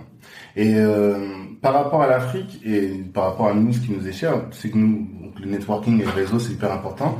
Et la dernière fois, je, je discutais avec un mec qui est retourné au Cameroun, il me disait ça, il me dit s'il n'avait pas le réseau, il n'aurait pas pu faire tout ce qu'il a fait. Et je voulais savoir, toi, dans quelle mesure ton réseau t'aide en général, dans ton projet en particulier? Comment t'entretiens ton réseau? Est-ce que tu, tu te considères comme un homme de réseau? C'est une question qui est difficile. Ouais. Parce que euh, j'ai pas forcément conscience. Parce que tu vois, tu viens de résumer mon parcours, mais c'est un parcours. Tu sais, pour moi, l'entrepreneuriat et, euh, et l'entrepreneuriat et la réussite, c'est surtout de la survie. Les mots, ils sont un peu durs, mhm. mais c'est vraiment, c'est tellement dur qu'au départ, tout ce que tu veux, c'est marcher. Tu vois, moi, quand j'étais, euh, au départ, quand j'étais à l'affiche, travaillais comme un dingue, tu mhm. vois. En plus, euh, moi j'étais plus jeune à l'époque, tu vois. Et euh, il fallait que je fasse ma place et tout ça, tu vois. Mhm. Donc euh, il fallait beaucoup écrire, il fallait beaucoup travailler. Kacha était quand même assez exigeant et tout ça. Ah ouais? Ouais, c'était c'était quand même une grosse école, hein. Tu vois, ça m'a beaucoup beaucoup formé. Mhm. Ensuite après, quand on fait 45 scientifiques, tu vois, tout le monde a bien vu. C'est on s'est battu. On a le but du jeu, c'était de de, de de, de survivre en fait. Tu vois ce que je veux dire? Après le truc devient devient classique avec le temps. Tu vois. Mais sur le coup, il y a des oppositions. Euh, c'est pas, tu peux pas savoir que ça va marcher aussi bien. Et en tout cas, il va falloir beaucoup travailler pour que ça marche, quoi. Et quand ça marche, mm. t'as des, tu vois, mon monnaie, mon problème. Tu vois, comme dirait Biggie. Ça veut mm-hmm. dire que. Ah, mon monnaie, mon problème. Tu vois, plus ça, plus ça marche, plus c'est compliqué. T'as d'autres histoires qui rentrent aussi en compte et tout ça, tu vois. C'est la même chose. Sur tous les projets, en fait, à chaque fois, bah, tu te bats, tu trucs, tu crées des choses, etc. Donc, mhm. à chaque fois, tu vas de survie en survie. Et après, ça transforme bien sûr euh, en réussite quand tu arrives à, à, passer les étapes et, et mhm. franchir les, les, les choses. Donc, dans un, quand tu es dans cet environnement-là, euh, qui, est, qui, est, pas évident, mais sur lequel aussi c'est plaisant, tu vois, parce que mm. tu vois, t'es quand même ton propre patron, tu passes des bons moments et tout ça, tu vois. Donc, stimulant et tout. J'essaie de, de, de, de, montrer les différents aspects de tout ça, tu vois. Voilà, c'est ça, c'est ce que j'allais dire, mais tu vois, mais il y a aussi encore dedans, c'est Voilà, c'est non, après t'as plein de trucs et tout ça, et puis après plus tu gagnes en expérience, plus on t'accepte facilement, plus tu mm. passes les étapes facilement aussi, et ainsi de suite. Mais mais tu vois, je j'arrive pas en me disant je suis un homme de réseau. Par contre, effectivement, je me rends compte que ah tu connais un tel, un tel là, un tel là, un tel ceci, un tel cela, tu vois, etc. Mhm. Et je suis pas du genre à sortir pour aller faire du réseau. D'accord. Tu vois, par exemple, euh, Tefa, euh, il y a un producteur euh, qui est très connu qui s'appelle Tefa. Sofiane actuellement. Exactement. Il a fait un podcast avec mon associé Driver mhm. et lui dans son podcast il dit moi je suis un homme de réseau, je fais des réseaux. Donc lui il sortait en boîte de nuit pour rencontrer des gens, il faisait mhm. tout pour rencontrer des gens. D'accord. Moi je cherche pas à rencontrer des gens, tu vois. Mhm. Moi je m'appuie sur sur sur mes qualités intrinsèques. Ça veut pas dire qu'il en a pas, il en a aussi. Mais lui il a c'est une vraie qualité de faire du réseau pour lui, tu vois ce que je veux dire. Moi mon réseau se construit par le biais de rencontres, par rapport à des rendez-vous, des choses, des trucs, tout ça, etc. Ouais, tu cherches pas. Je cherche pas. Par exemple, je vais pas, je vais pas aller en boîte de nuit pour ça. Je vais, je suis pas du genre à, à, à faire du rentre dedans sur les gens parce que je veux leur carte, parce que truc, Mm. tu vois. Je joue pas aux cartes avec euh, les cartes de visite, tu Ouais, vois ce que je veux dire. Mm. certaines Mais t'es conscient quand même que le réseau c'est important. Mais ça veut pas dire que les gens doivent pas être comme ça. Mais comme je te dis, c'est une question de qui t'es. Ouais. Et, et c'est, il faut être cohérent avec son style de jeu. Ok. Tu vois, moi c'est pas mon style de jeu, mais ça veut pas dire que je critique ce style de jeu. Ce Mhm. style de jeu est très efficace. Mhm. C'est juste que moi, si je le faisais comme le font certaines personnes, ça ne ferait pas. Faux. Tu vois ce que je veux dire? Parce que ça correspond pas à ma personnalité. Ce qu'il faut, c'est être en phase avec qui on est, mais de pouvoir intégrer toutes ces dimensions-là. Mais maintenant, ce réseau-là, oui. Après, t'as vu, je suis dans ce milieu, je, je connais quand même pas mal de gens, j'ai des trucs, etc. Tu vois Ouais. Mais Ça t'ouvre des portes. Ça ouvre Enfin, des portes. Parce que lui, il me disait, il, par exemple, il voulait ouvrir une, une, un centre dans une école. Il va avoir toutes les écoles, tout le monde le regarde. Ouais, bon. Mais une fois qu'il passe par quelqu'un qui connaît, quelqu'un, la porte, toutes les portes s'ouvrent. En tout cas, il y a certaines portes qui s'ouvrent. Et il me dit, en France, il n'avait pas ce sentiment-là. En Afrique, plus qu'ailleurs, il a senti la nécessité d'avoir un réseau. Alors, t'as vu, c'est ce que je te disais tout à l'heure, c'est qu'il y a des règles aussi en Afrique. Ouais. Donc, tu vois, par exemple, ça porte aussi ce terme de réseau, mais tu vois, tu as des secteurs, euh, t'as des secteurs d'activité qui sont quand même régulés par des gens ou, des, ou des confréries ou des ethnies ou des choses comme ça. Mhm. Donc, tu vois, là, tu es obligé justement de faire affaire avec. euh, Peut-être que ton interlocuteur, c'est pas l'école, mais c'est, euh, tu vois, un tel ou telle personne, tel confrère ou tel truc. Ou, Tu vois ce que je veux dire? Mhm. Là, ça, là, ça rejoint plus ce truc de connaître son marché. Ouais. Tu vois? Parce que en Afrique, tu, tu rentres pas dans les marchés comme ça. Ouais. C'est pour ça qu'il faut beaucoup comprendre, observer, savoir et tout. Donc peut-être qu'aussi il a pris la mauvaise décision au début. Mais après, la personne en question, c'est- c'est quoi en fait par rapport à cet environnement scolaire? Il te, il te dit, ouais, en passant par telle personne, là, il a réussi à obtenir ce qu'il avait besoin. Je me souviens plus précisément, mais en tout cas, l'idée c'est de dire, euh, le- il y avait des directeurs d'école qui eux ne lui ouvraient pas les portes. Mm. Et lorsqu'il a connu une personne qui était influente dans le dans le, la ville, c'était à Yaoundé, je crois, ou à Douala, c'était à Douala, eh bien les, les directeurs d'école maintenant ils l'acceptaient quoi. Ils Donc, les maintenant, la vraie question, c'est quel est le lien entre cette personne et ses directeurs d'école? C'est ça. C'est ça qui est intéressant. Mhm. c'est ça qui est le plus important. D'accord. Tu vois ce que je veux dire? Mhm. Parce que c'est là où il y a la clé. Tu vois? Parce qu'après, c'est est-ce que tu es obligé de passer par cette personne? Bon, moi, je veux pas créer de problème sur cette table. ou est-ce qu'il y a moyen de bypasser Ah. Mais Ou de disrupter. Est-ce que c'est possible bypasser ou disrupter. bah, Tout dépend du contexte. Mhm. Il faut dans ton expérience en Afrique, est-ce que tu as réussi sans ton, est-ce que tu penses que sans réseau, tu arrives à, euh, Non. non, on est d'accord. Non. C'est, essentiel d'avoir, Tu- Mais ça, c'est comme partout. mhm, C'est-à-dire que si tu sors de nulle part, que tu n'as rien prouvé, que tu n'as pas de track record, etc., mhm. tu n'y arriveras pas. En Afrique, effectivement, euh, il y a quand même un réseau, tu vois, il y a quand même des choses qui sont organisées et tout. Mhm. Maintenant, euh, mais c'est plus complexe que ça. C'est est-ce que parce que si maintenant les, les gens qui tu es, tu es sur un secteur d'activité, les gens qui dirigent ce secteur d'activité ne veulent pas de toi Ouais. parce qu'ils t'aiment pas humainement, Mhm. parce que tu réponds pas à certains critères ou ainsi de suite. Tu fais comment? Ah. C'est la question que tu veux me poser. Un peu, un peu. c'est tout, mais c'est tout ça. C'est pour ça qu'en fait, je peux pas répondre de façon aussi simple à cette question-là, parce que c'est là où il faut observer, il faut étudier, il faut des informations et ainsi de suite. Mhm. Parce qu'après, quand tu quand tu travailles, tu te rends compte que rien n'est simple.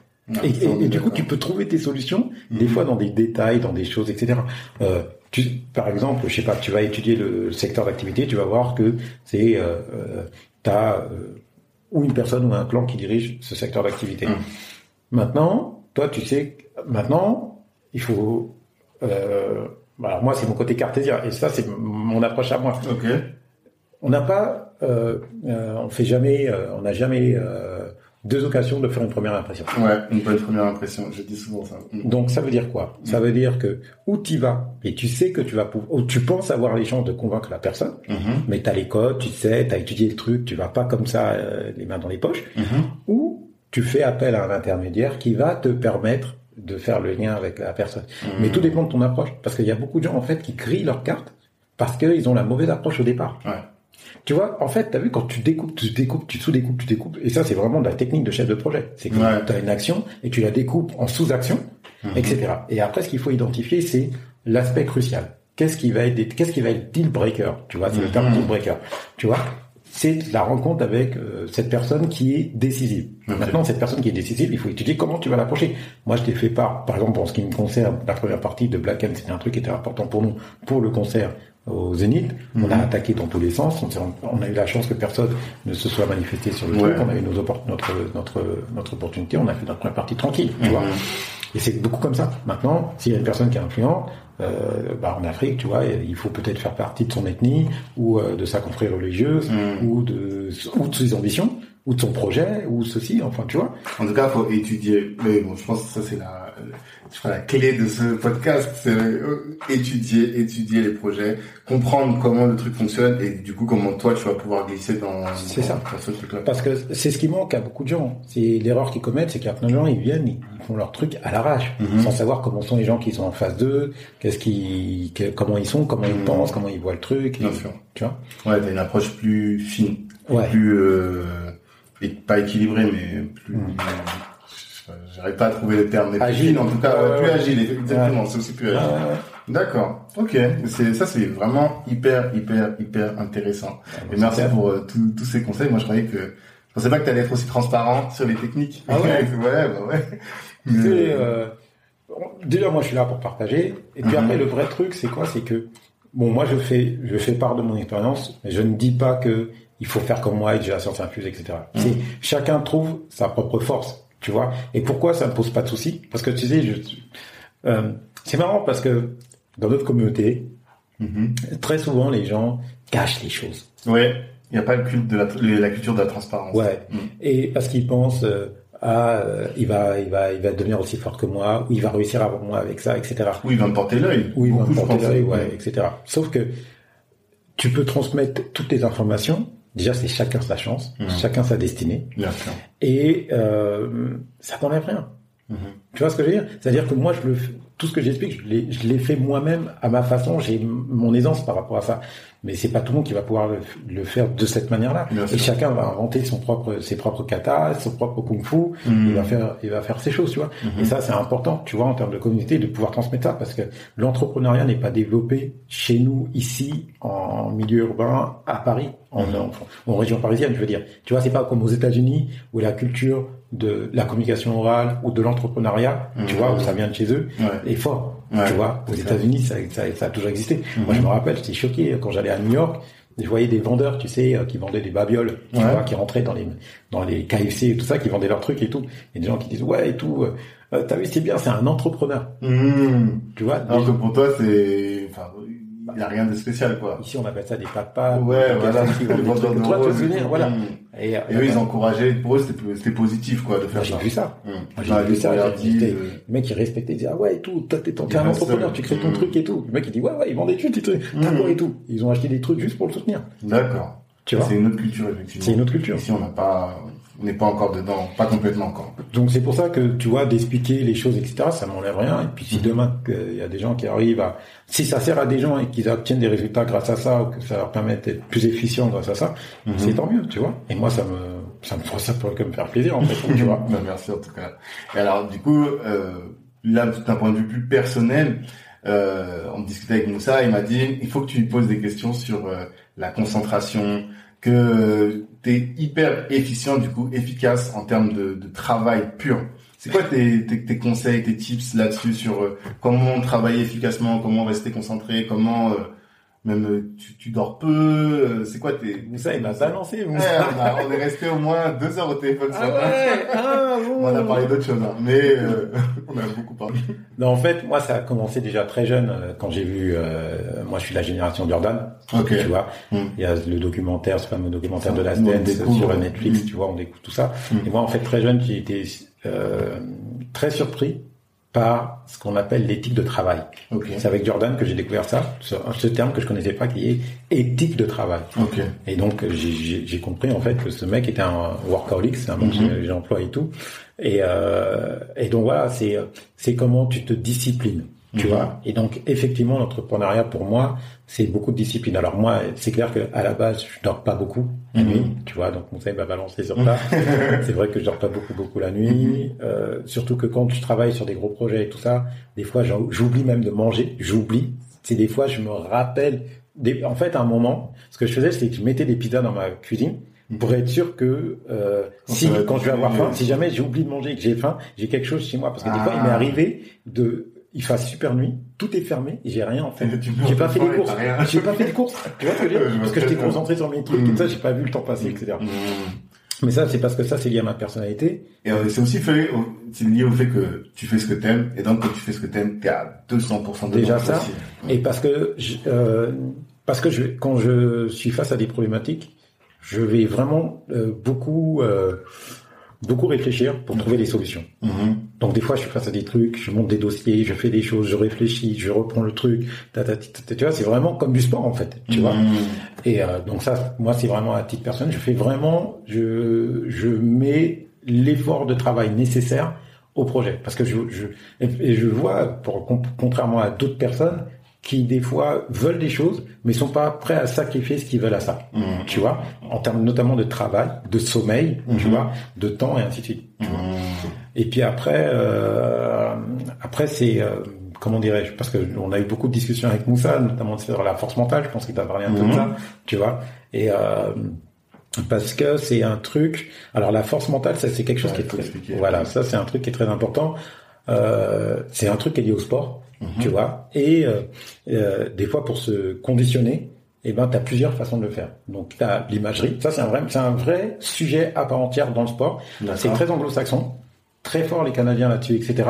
Et en France, dans le sport, c'est pas super développé, Mhm. mais c'est un truc qui existe en fait, tu vois. Donc par exemple, euh, alors la force men- pour se mettre dans un mental et euh, être à 100%, tu vois, se mettre dans un entre guillemets presque un état second hein, qui Mhm. s'appelle le flow, ça porte même un, un terme. Oui, T'as- beaucoup entendu parler de ça. Eh ben, t'as plusieurs façons de le faire. C'est par exemple l'imagerie. C'est tout d'un coup, tu te projettes, tu visualises. Ok. On a déjà vu des images du Sunball, tu sais, qui regarde la piste, il se parle à lui-même, et puis après il fait des gestes comme s'il était déjà en train de faire le truc. Ouais. Ça, on appelle ça l'imagerie. Ou les, les gens qui font du bobsleigh aussi. Mhm. Tu sais, ils font les mouvements dans le vide, comme s'ils avaient déjà fait le parcours et tout ça. Ok. Donc ça, ça fait. Il y a d'autres choses qui s'appellent la routine. C'est-à-dire, par exemple, Nadal, il va prendre ses, ses, ses bouteilles d'eau, il va les mettre d'une certaine manière. Et quand Mhm. il fait ça, il se conditionne pour mettre, pour être au maximum de sa concentration. Ok. Tu vois? Pour savoir que il n'aura pas à se concentrer pour savoir où est-ce qu'il va prendre la bouteille d'eau parce que tout, tout Non, est déjà en fait, ce geste-là le conditionne. Ah, Il le d'accord. fait passer dans un état. Nadal, c'est un mec, avant, euh, les, avant de rentrer sur le cours, il va te faire des photos, il va te faire des vidéos, il va faire des, des il va tout faire. Mhm. Ensuite, après, il va prendre sa douche, il va commencer à se mettre en condition. Et quand il va s'asseoir sur le truc, on peut voir des images, hein. Tu vois, Mhm. je t'enverrai même des vidéos de ça. Ouais, je veux bien. Ben, tout d'un coup, quand il se met sur le coup, il va poser ses bouteilles d'eau. Et quand il pose ses trois bouteilles d'eau comme ça, tu sais, c'est les côtés un peu maniaques. Il y a Mhm. des gens qui vont prendre, tu sais, même à l'école, tu vois des gens, ils installent leur trou d'une certaine manière, Mhm. ils installent leurs signaux, tu vois. Ouais, ouais, ouais. Et ben quand il installe ses bouteilles de ça, et ben ça déclenche sa concentration et le fait d'être complètement impliqué et être à 100% sur le truc. Donc j'étais en RDC en République démocratique du Congo, Du Congo, ouais. et j'ai fait une démonstration de mon logiciel au responsable du bureau de droit d'auteur là-bas et du ministre de la culture. Ok. Et en fait juste avant je fais une vidéo et je suis en train de blaguer. C'est ça, il m'a parlé de ce T'as parlé de ça, Ouais, ouais. Je savais qu'il te parlait de ça. Et après, il était surpris parce qu'il m'a vu passer de je rigole complètement, je Mhm. fais totalement des blagues, à je suis hyper sérieux et tout d'un coup, Concentré, etc. tu vois, concentré et tout. Mhm. Mais par exemple, euh, moi, je peux rigoler avant, je peux blaguer totalement, etc. Et quand je vais me mettre dans le truc, eh ben, rapidement, je vais me mettre en condition. Tu Mhm. vois, c'est-à-dire, je vais me concentrer et je vais complètement me, couper, me plonger, voilà. ouais. Tu vois, me plonger dans mon truc.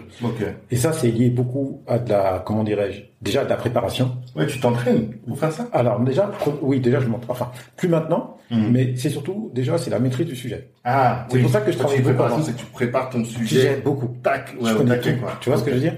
Moi, par exemple, quand j'étais en cours, que j'apprenais des, quand je faisais, j'apprenais les leçons, je m'a- j'apprenais pas juste la leçon, j'apprenais tout le contexte autour pour comprendre la logique autour de tout ça. Mhm. Donc du coup, je maîtrise tellement mon truc en fait que même si on me pose des questions qui qui vont très très loin, en fait, j'ai tellement Ouais, une poussé vision globale. voilà, j'ai une vision globale de ça. Donc ça, comme j'ai cette confiance-là et cette assise-là, donc moi déjà, je sais que je, je suis à l'aise. Et puis après, euh, dès que je commence à déclencher dans ma tête mon immersion en fait et ma concentration, eh ben j'ai tout. J'ai mon plan dans ma tête. Je sais ce que je vais dire. Je, je vais faire attention à mon débit. Tu vois, par exemple, on- on- un truc, tu vois, qui fait partie des remarques de l'Afrique de l'Ouest. Je me suis rendu compte que quand on parle français, tout le monde ne comprend pas. Parce que tu sais, quand on, nous on vient de pays francophones, on pense que tout le monde comprend. Ouais. faut savoir que quand on parle, bah, des fois les gens ils comprennent 50, 60% de ce qu'on dit, des fois d'autres moins, D'accord. parce que à cause du débit qui est trop rapide, Mhm. des mots qu'on utilise, de l'accent, Mhm. parce qu'il y a côté des trucs. Ouais, c'est ouais. qu'en- en fait, il faut tout simplement imaginer quelqu'un qui nous parlerait américain, Hmm. parce que c'est pas leur langue. euh, Oui, le, le- enfin, dans la langue, il n'y a pas que les mots. Voilà. Il y a tout ce qui va tout, Tout. autour des mots, et ça, ça peut parasiter le, le message. Puis des fois, on est fatigué. Tu sais, quand tu écoutes quelqu'un qui parle anglais pendant longtemps, Mhm. au début, tu es à fond, et puis après, Oui, au d'un moment, t'es ça un peu, tu vois. ouais. Hmm. Donc voilà, donc euh, donc je, je vais faire Là, attention tu- à mon débit, Ok. à mon, aux mots que je vais employer, être sûr d'être bien compris en fonction de mes types d'auditeurs, Mhm. euh, les airs respirer, ne pas parce que tu sais des fois quand tu euh, quand tu im- imagine tu vends un produit, les gens ils ont l'habitude de débiter leur présentation Mhm. et toujours de la même manière. Mhm. Du coup, tu deviens comme un robot Ouais, et tu perds les gens. exactement. Donc j'essaie de faire vivre le truc. Hmm. de, de, de créer mon storytelling, de capter l'attention des gens. Euh, par exemple, tu vois, euh, moi au départ, je vais faire la présentation qu'au bureau de droit d'auteur, et puis le ministre de la Culture, il a tenu à être présent, parce qu'on avait Mhm. fait un, dîner, un déjeuner avec lui. Mhm. Donc j'ai raccourci ma présentation. Tu vois, parce que j'ai éliminé tout, des trucs qui étaient un peu trop techniques, Mhm. et ainsi de suite, pour être sûr de capter son attention. D'accord, Tu vois? d'accord. Donc j'ai réadapté mon truc comme ça et tout. Donc Et ça, c'est parce que tu étais en mode. ah Tu oui, étais en mode. euh, ouais, Mime, euh, Moussa employait le terme t'as clipsé. Ouais. C'est comme si ton cerveau il avait verrouillé d'un coup quoi. Ouais. Quand je dois faire des présentations, quand je communique avec quelqu'un, quand etc. T'as vu juste avant, je t'ai demandé alors comment va se tourner l'interview, comment Mhm. va se monter le truc, qu'est-ce que tu veux, donc je capte ce que tu veux. Mhm. Après je t'ai dit on y va. Ouais, C'est même moi qui tu vrai, tu vois ce que je veux dire. Parce que tu vois, j'ai capté où tu veux en venir. Je dis bon d'accord, je, je comprends quel type d'information. C'est pour ça que tu me dis, je m'attendais pas à ce que tu me dises tout ça, Ouais. parce que j'ai compris avant ce que tu me dis. Et du coup je me mets, euh, tu vois, ouais, mais ça se passe vraiment dans ma tête par ça. Mais des fois c'est c'est c'est des mots ou des situations. Il y a des Mhm. gens, tu vois, par exemple, ils stressent. Donc, euh, dès que tu te mets dans un environnement où t'es un, enfin, dès que tu t'y mets, tu te mets dans ta tête tout ce qui t'apaise. Tu vois, ça peut être, je sais pas, la plage, le truc, une situation cool, etc. Mhm. Ça t'aide à, à, à réguler ton stress, tu vois. Ou bien la position aussi. Euh, ça, c'est Laura qui m'a appris ça. Il m'a dit, euh, euh, quand tu fais tes présentations orales, euh, appuie-toi sur tes talons. D'accord. Ça te permet de gérer ton énergie et d'avoir plus de présence. Et de reculer les épaules en arrière, par exemple. Tu vois? Donc, euh, et ainsi de suite. Donc, euh, ne pas se être emporté par ces mots. Tu sais, des fois, tu as des gens, tu sens qu'ils parlent, et à cause du stress et tout, les mots emportent leurs pensées. Ouais. Tu vois? Mhm. Donc, euh, je vais me mettre voilà en condition pour euh, Mhm. vraiment avoir bien conscience des choses et toujours prendre le temps aussi de regarder les gens. Parce que des fois, tu sais qu'avec le stress, tu regardes pas vraiment les gens Oui. et tu sens que tu les perds. et tout. Être sûr que je les capte et je les perds pas. Parce que dans le non-verbal, tu vois qu'il y a des questions. Tu vois, dans la façon dont la personne va te sûr. regarder. Ou de l'intérêt. Mhm. Ou quelque chose qui va, voilà. Si les gens s'endorment et tout. Donc, euh, et ça, donc c'est pour ça que pour moi, ce qui est très important, c'est une concentration pour être présent Mhm. véritablement et et, euh, et intellectuellement et de manière à, à être efficace. D'accord. C'est ça la force mentale dont tu parles. Donc, la- alors la force mentale, c'est euh, c'est vraiment ça t'aide justement à atteindre ce, ce- ce truc-là. Et en même temps, le côté, euh, voilà, c'est ça. Et en même temps, le côté, euh, comment dirais-je, volonté et déterminé. Tu vois ce que je veux dire? Parce que euh, des fois, tu as des rendez-vous. Ce sont des rendez-vous où il n'y a pas d'enjeu.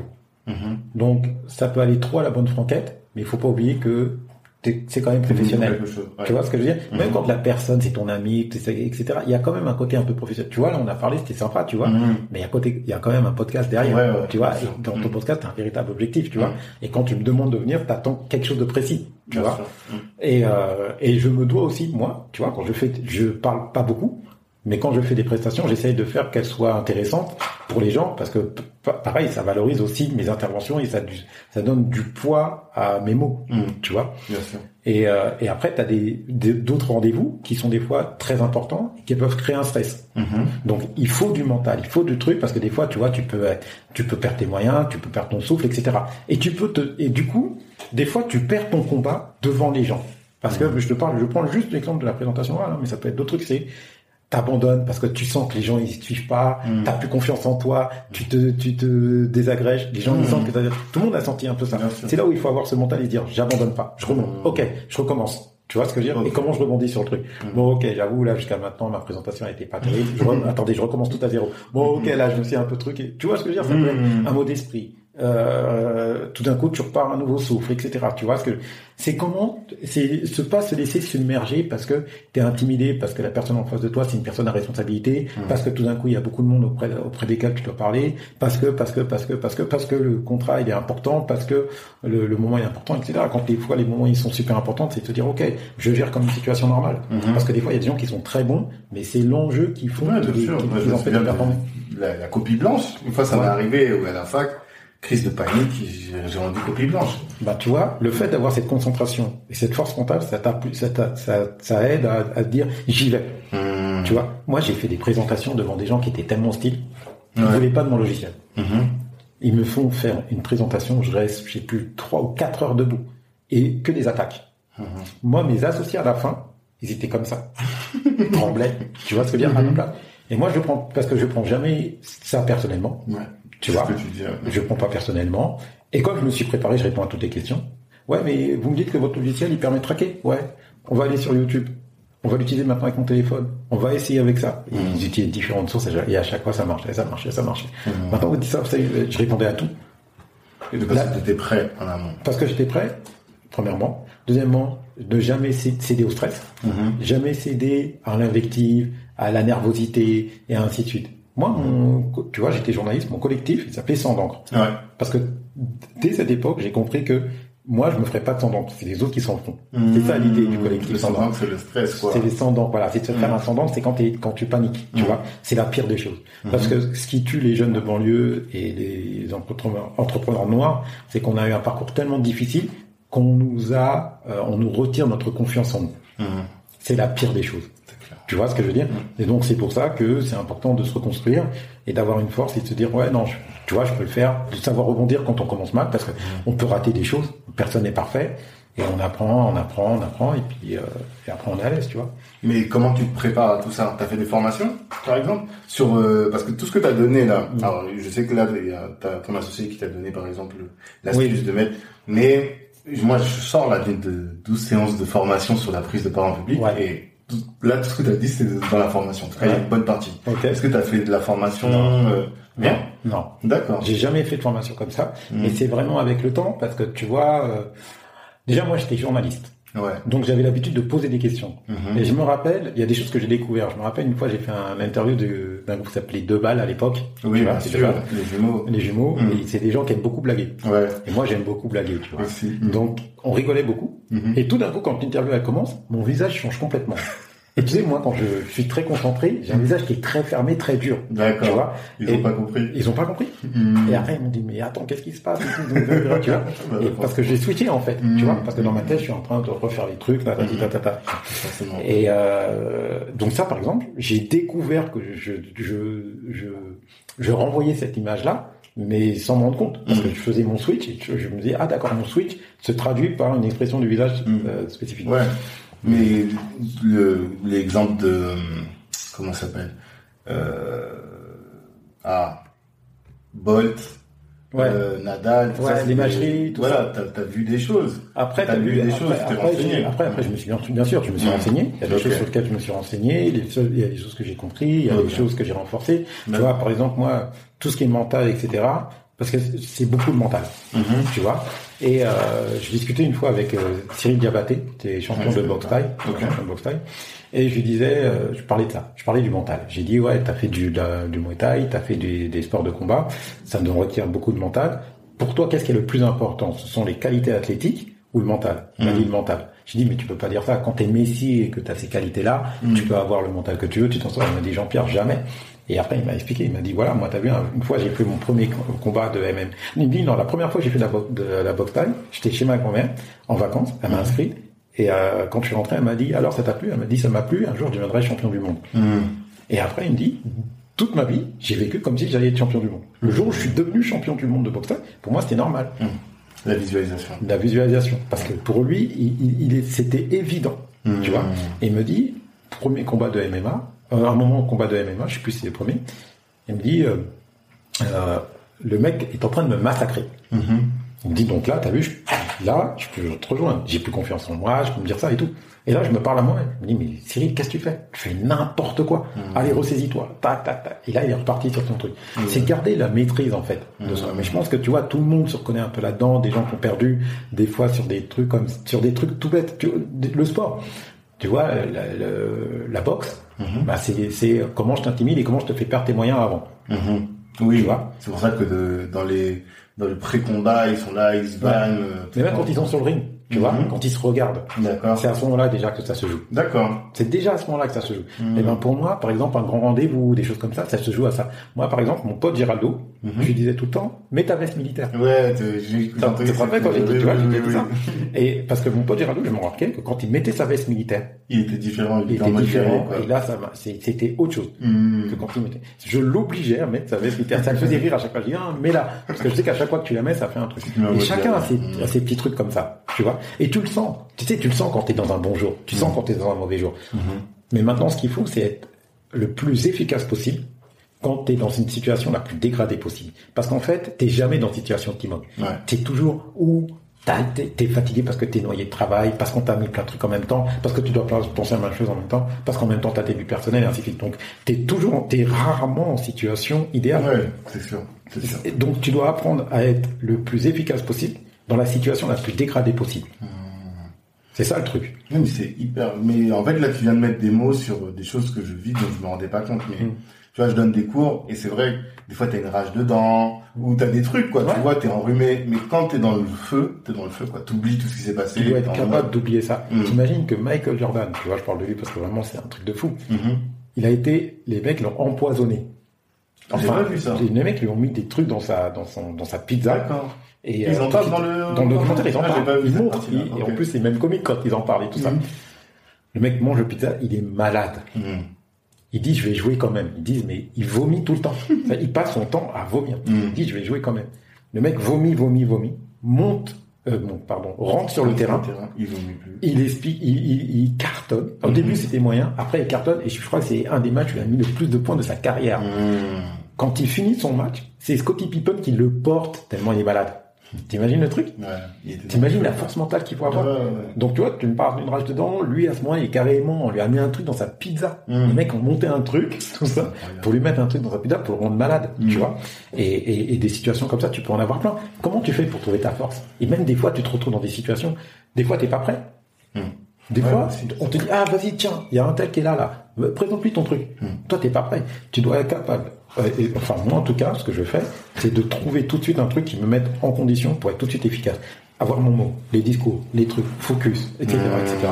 C'est tout ça en fait que, que dont ça il, il te parle, D'accord. référence.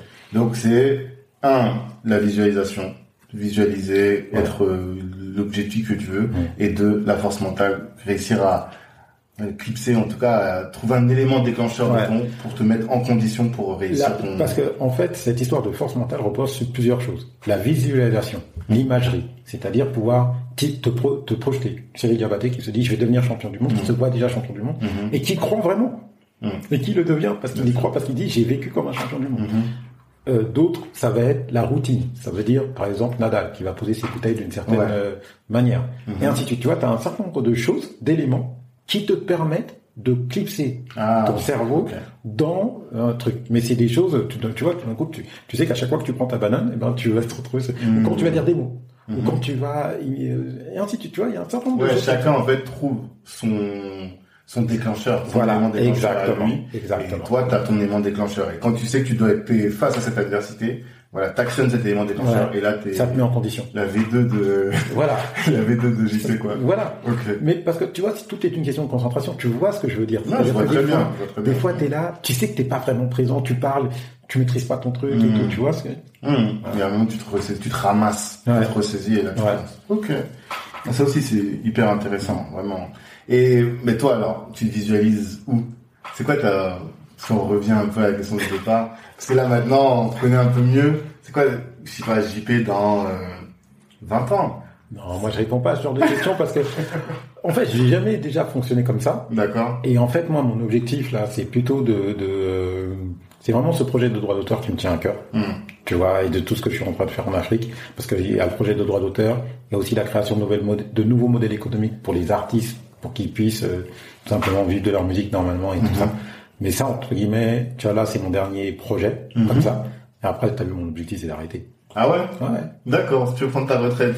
Après, ouais, mon objectif, c'est d'arrêter. D'accord. Ok, bon, t'as le droit aussi, hein. Non. Merci. T'as le droit, t'as bien bossé. t'es gentil. C'est normal. Tu vois. Mais bon. Non, mais après, mon T'auras objectif, c'est d'arrêter parce que voilà, j'ai fait quand même pas mal de, de Mais de comme t'es work- workaholic, tu penses que tu pourras t'arrêter un jour En tout cas, Mais ça, tu feras oui. autre chose. Voilà, c'est ça. Peut-être je ferai autre chose, je sais pas. Mhm. Mais en tout cas, moi, je fonctionne plus en euh, ce que je ne veux plus faire Hmm. ou ce que j'arrête plutôt. Tu vois, je veux plus faire parce que c'est c'est dur quand même comme mot, mais c'est plus de dire ouais bon, tu vois, j'aurais quand même bien fait le tour. Mhm. Donc euh, bon, voilà. Après, à titre personnel, euh, voilà, j'aurais fait le tour, c'est cool, tu vois. Ok.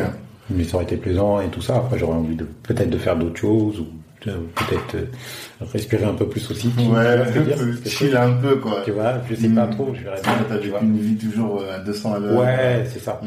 c'est ça. D'accord. Ok. Bon, bah, je pense qu'on a fait le tour. Est-ce qu'il y a quelque chose que tu veux absolument que les gens retiennent de, de, cette, de tout ce qu'on a dit? Est-ce que tu as une idée forte euh, que tu as envie de laisser Bah, à la postérité? Moi, je cherche pas spécialement à laisser. euh, Moi, j'ai accepté cette interview parce que je sais que ça faisait longtemps Mhm. que tu voulais la faire. Tu vois, tu me l'as déjà dit. Moussa me l'a dit un milliard de fois, tout ça. J'avais dit, je le ferai, il y a aucun souci, tu vois. En plus, j'avais vraiment aucun problème à le faire. C'était juste de trouver le temps de, de le faire. Bien sûr, le time to market. Voilà, c'est ça. Après, euh, après, c'est toujours difficile, tu vois, de, de donner de des conseils aux gens, d'expliquer aux gens et tout ça, parce Mhm. que parce que moi, c'est ma propre expérience et comme je dis, je ne prétends pas avoir la science infuse Mhm. ou quoi euh, et chacun tire les informations qu'il souhaite de ce que je dis. Et il y a plein de gens qui sont peut-être pas d'accord avec euh, Mhm. avec mon approche, qui peuvent trouver ça dur, etc. D'accord. Maintenant, moi, c'est mon expérience. Ce que je vois, c'est qu'il y a des, quand même, des figures imposées qu'on ne peut pas éviter pour moi. Mhm. Tu vois, ce que j'ai constaté, en tout cas, sur, euh, de mon expérience personnelle. Après, c'est une question de où est-ce qu'on met la barre. Parce que tout le monde, tu vois, là, pareil, on est parti du postulat que tout le monde est dans, l'idée d'une réussite Mhm. totale. Il y a des gens, c'est pas spécialement la grande réussite, tu vois, c'est juste, euh, il y en a, ils veulent être, je sais plus, c'était euh, J. Cole qui disait ça, il y en a qui veulent être euh, les superstars dans le dans leur sport, et il y en a, ils veulent juste jouer en club, en fait. Ouais, tu vois ce que je veux dire? Bien Et, c'est très bien aussi, tu vois. Très bien aussi. Donc euh, voilà, c'est c'est pour ça que je souhaite, je suis pas là pour que les gens retiennent un truc ou caisse. Là, tu m'as invité, je Ouais. partage mon T'as expérience. pas cette, euh, cette volonté de marquer l'histoire, de laisser un souvenir impérissable, euh, d'être un peu immortel, non Ouf, non, non, parce que tu sais, en fait, tu fais. Après, c'est avec le temps que les gens t'invitent, euh, Mm. ou te reconnaissent ton travail, ils font tes choses. Moi, je suis un homme de l'ombre, un vrai homme de l'ombre. Ouais, C'est-à-dire que tu vois, là-bas, j'ai pas cherché à, euh, tu vois, dans 45 scientifiques, on peut compter le nombre de photos sur lesquelles on me voit, en fait. Mhm. Tu vois, j'ai jamais cherché à mettre en avant, à l'affiche, euh, les gens ne connaissaient pas du tout, euh, même sur Olmed, tu vois, je suis pas quelqu'un qui, qui se met en avant. Mhm. Mais après, avec le temps, bah ouais, les gens, ils entendent parler, ils voient que le travail, ils voient qu'il y a un truc qui dure, etc. Mhm. Mais s'il y a quelque chose qui doit être retenu, c'est le travail, en fait. Tu vois, enfin, c'est mon- le, ce que je fais, si c'est de la qualité, ben, ça restera, tu vois, Mhm. ou ça perdra des gens, tu Mhm. vois. Mais je cherche pas, euh, j'ai pas, je suis pas rentré dans ce milieu. Beaucoup de gens dans ce milieu pour la notoriété, Mhm. tu vois, et le fame et tout ça. Mais moi, je suis pas rentré là-dedans pour ça. Et moi, en fait, ce qui me, je, T'es rentré Bah, pourquoi non, c'est, euh, j'y suis rentré. En fait, t'as vu, au départ, c'est un, un peu un accident, comme je t'ai dit, tu vois. C'est-à-dire que euh, j'ai fait un stage euh, là-bas, Mhm. et puis après, ils m'ont proposé de commencer. Ils m'ont dit propose-nous quelque chose. J'ai proposé une rubrique. Ouais. Ça a bien fonctionné. À l'affiche. Et à l'affiche. Et puis Mhm. après, c'est monté. Et en fait, à chaque fois, j'ai fait fonctionner mes trucs. Donc, effectivement, tu vois, j'ai su saisir les opportunités, les choses, etc. Mais Mhm. j'ai pas cherché euh, spécialement euh, à rentrer dans ce milieu-là. Mhm. Tu te visualisais pas dedans. Non, Si on te demandait quelle était ta, Ouais. ta visualisation, c'était pas ça. non, c'était pas ça. D'accord. Ensuite, après, une fois que je suis rentré dedans, bah, j'ai travaillé sérieusement. Ouais, tu fais- vois, et après, les choses se sont faites, et- etc. C'est pour ça que je te dis, je me vois pas dans un temps parce que j'ai jamais fait ça, me dire, bon, allez, maintenant, je vais me projeter dans ça, ou qu'est-ce, tu vois. J'ai arrêté des choses. Après, j'ai commencé d'autres projets et je me suis impliqué à fond dans ces projets-là et puis j'ai été au bout de mon truc. Ok, d'accord. Bon, en tout cas, on te souhaite de la réussite sur ce projet-là particulièrement et sur tous les autres, de la santé et de la une longue vie. Merci. Merci en tout cas pour tout. Merci à toi. Merci à tous.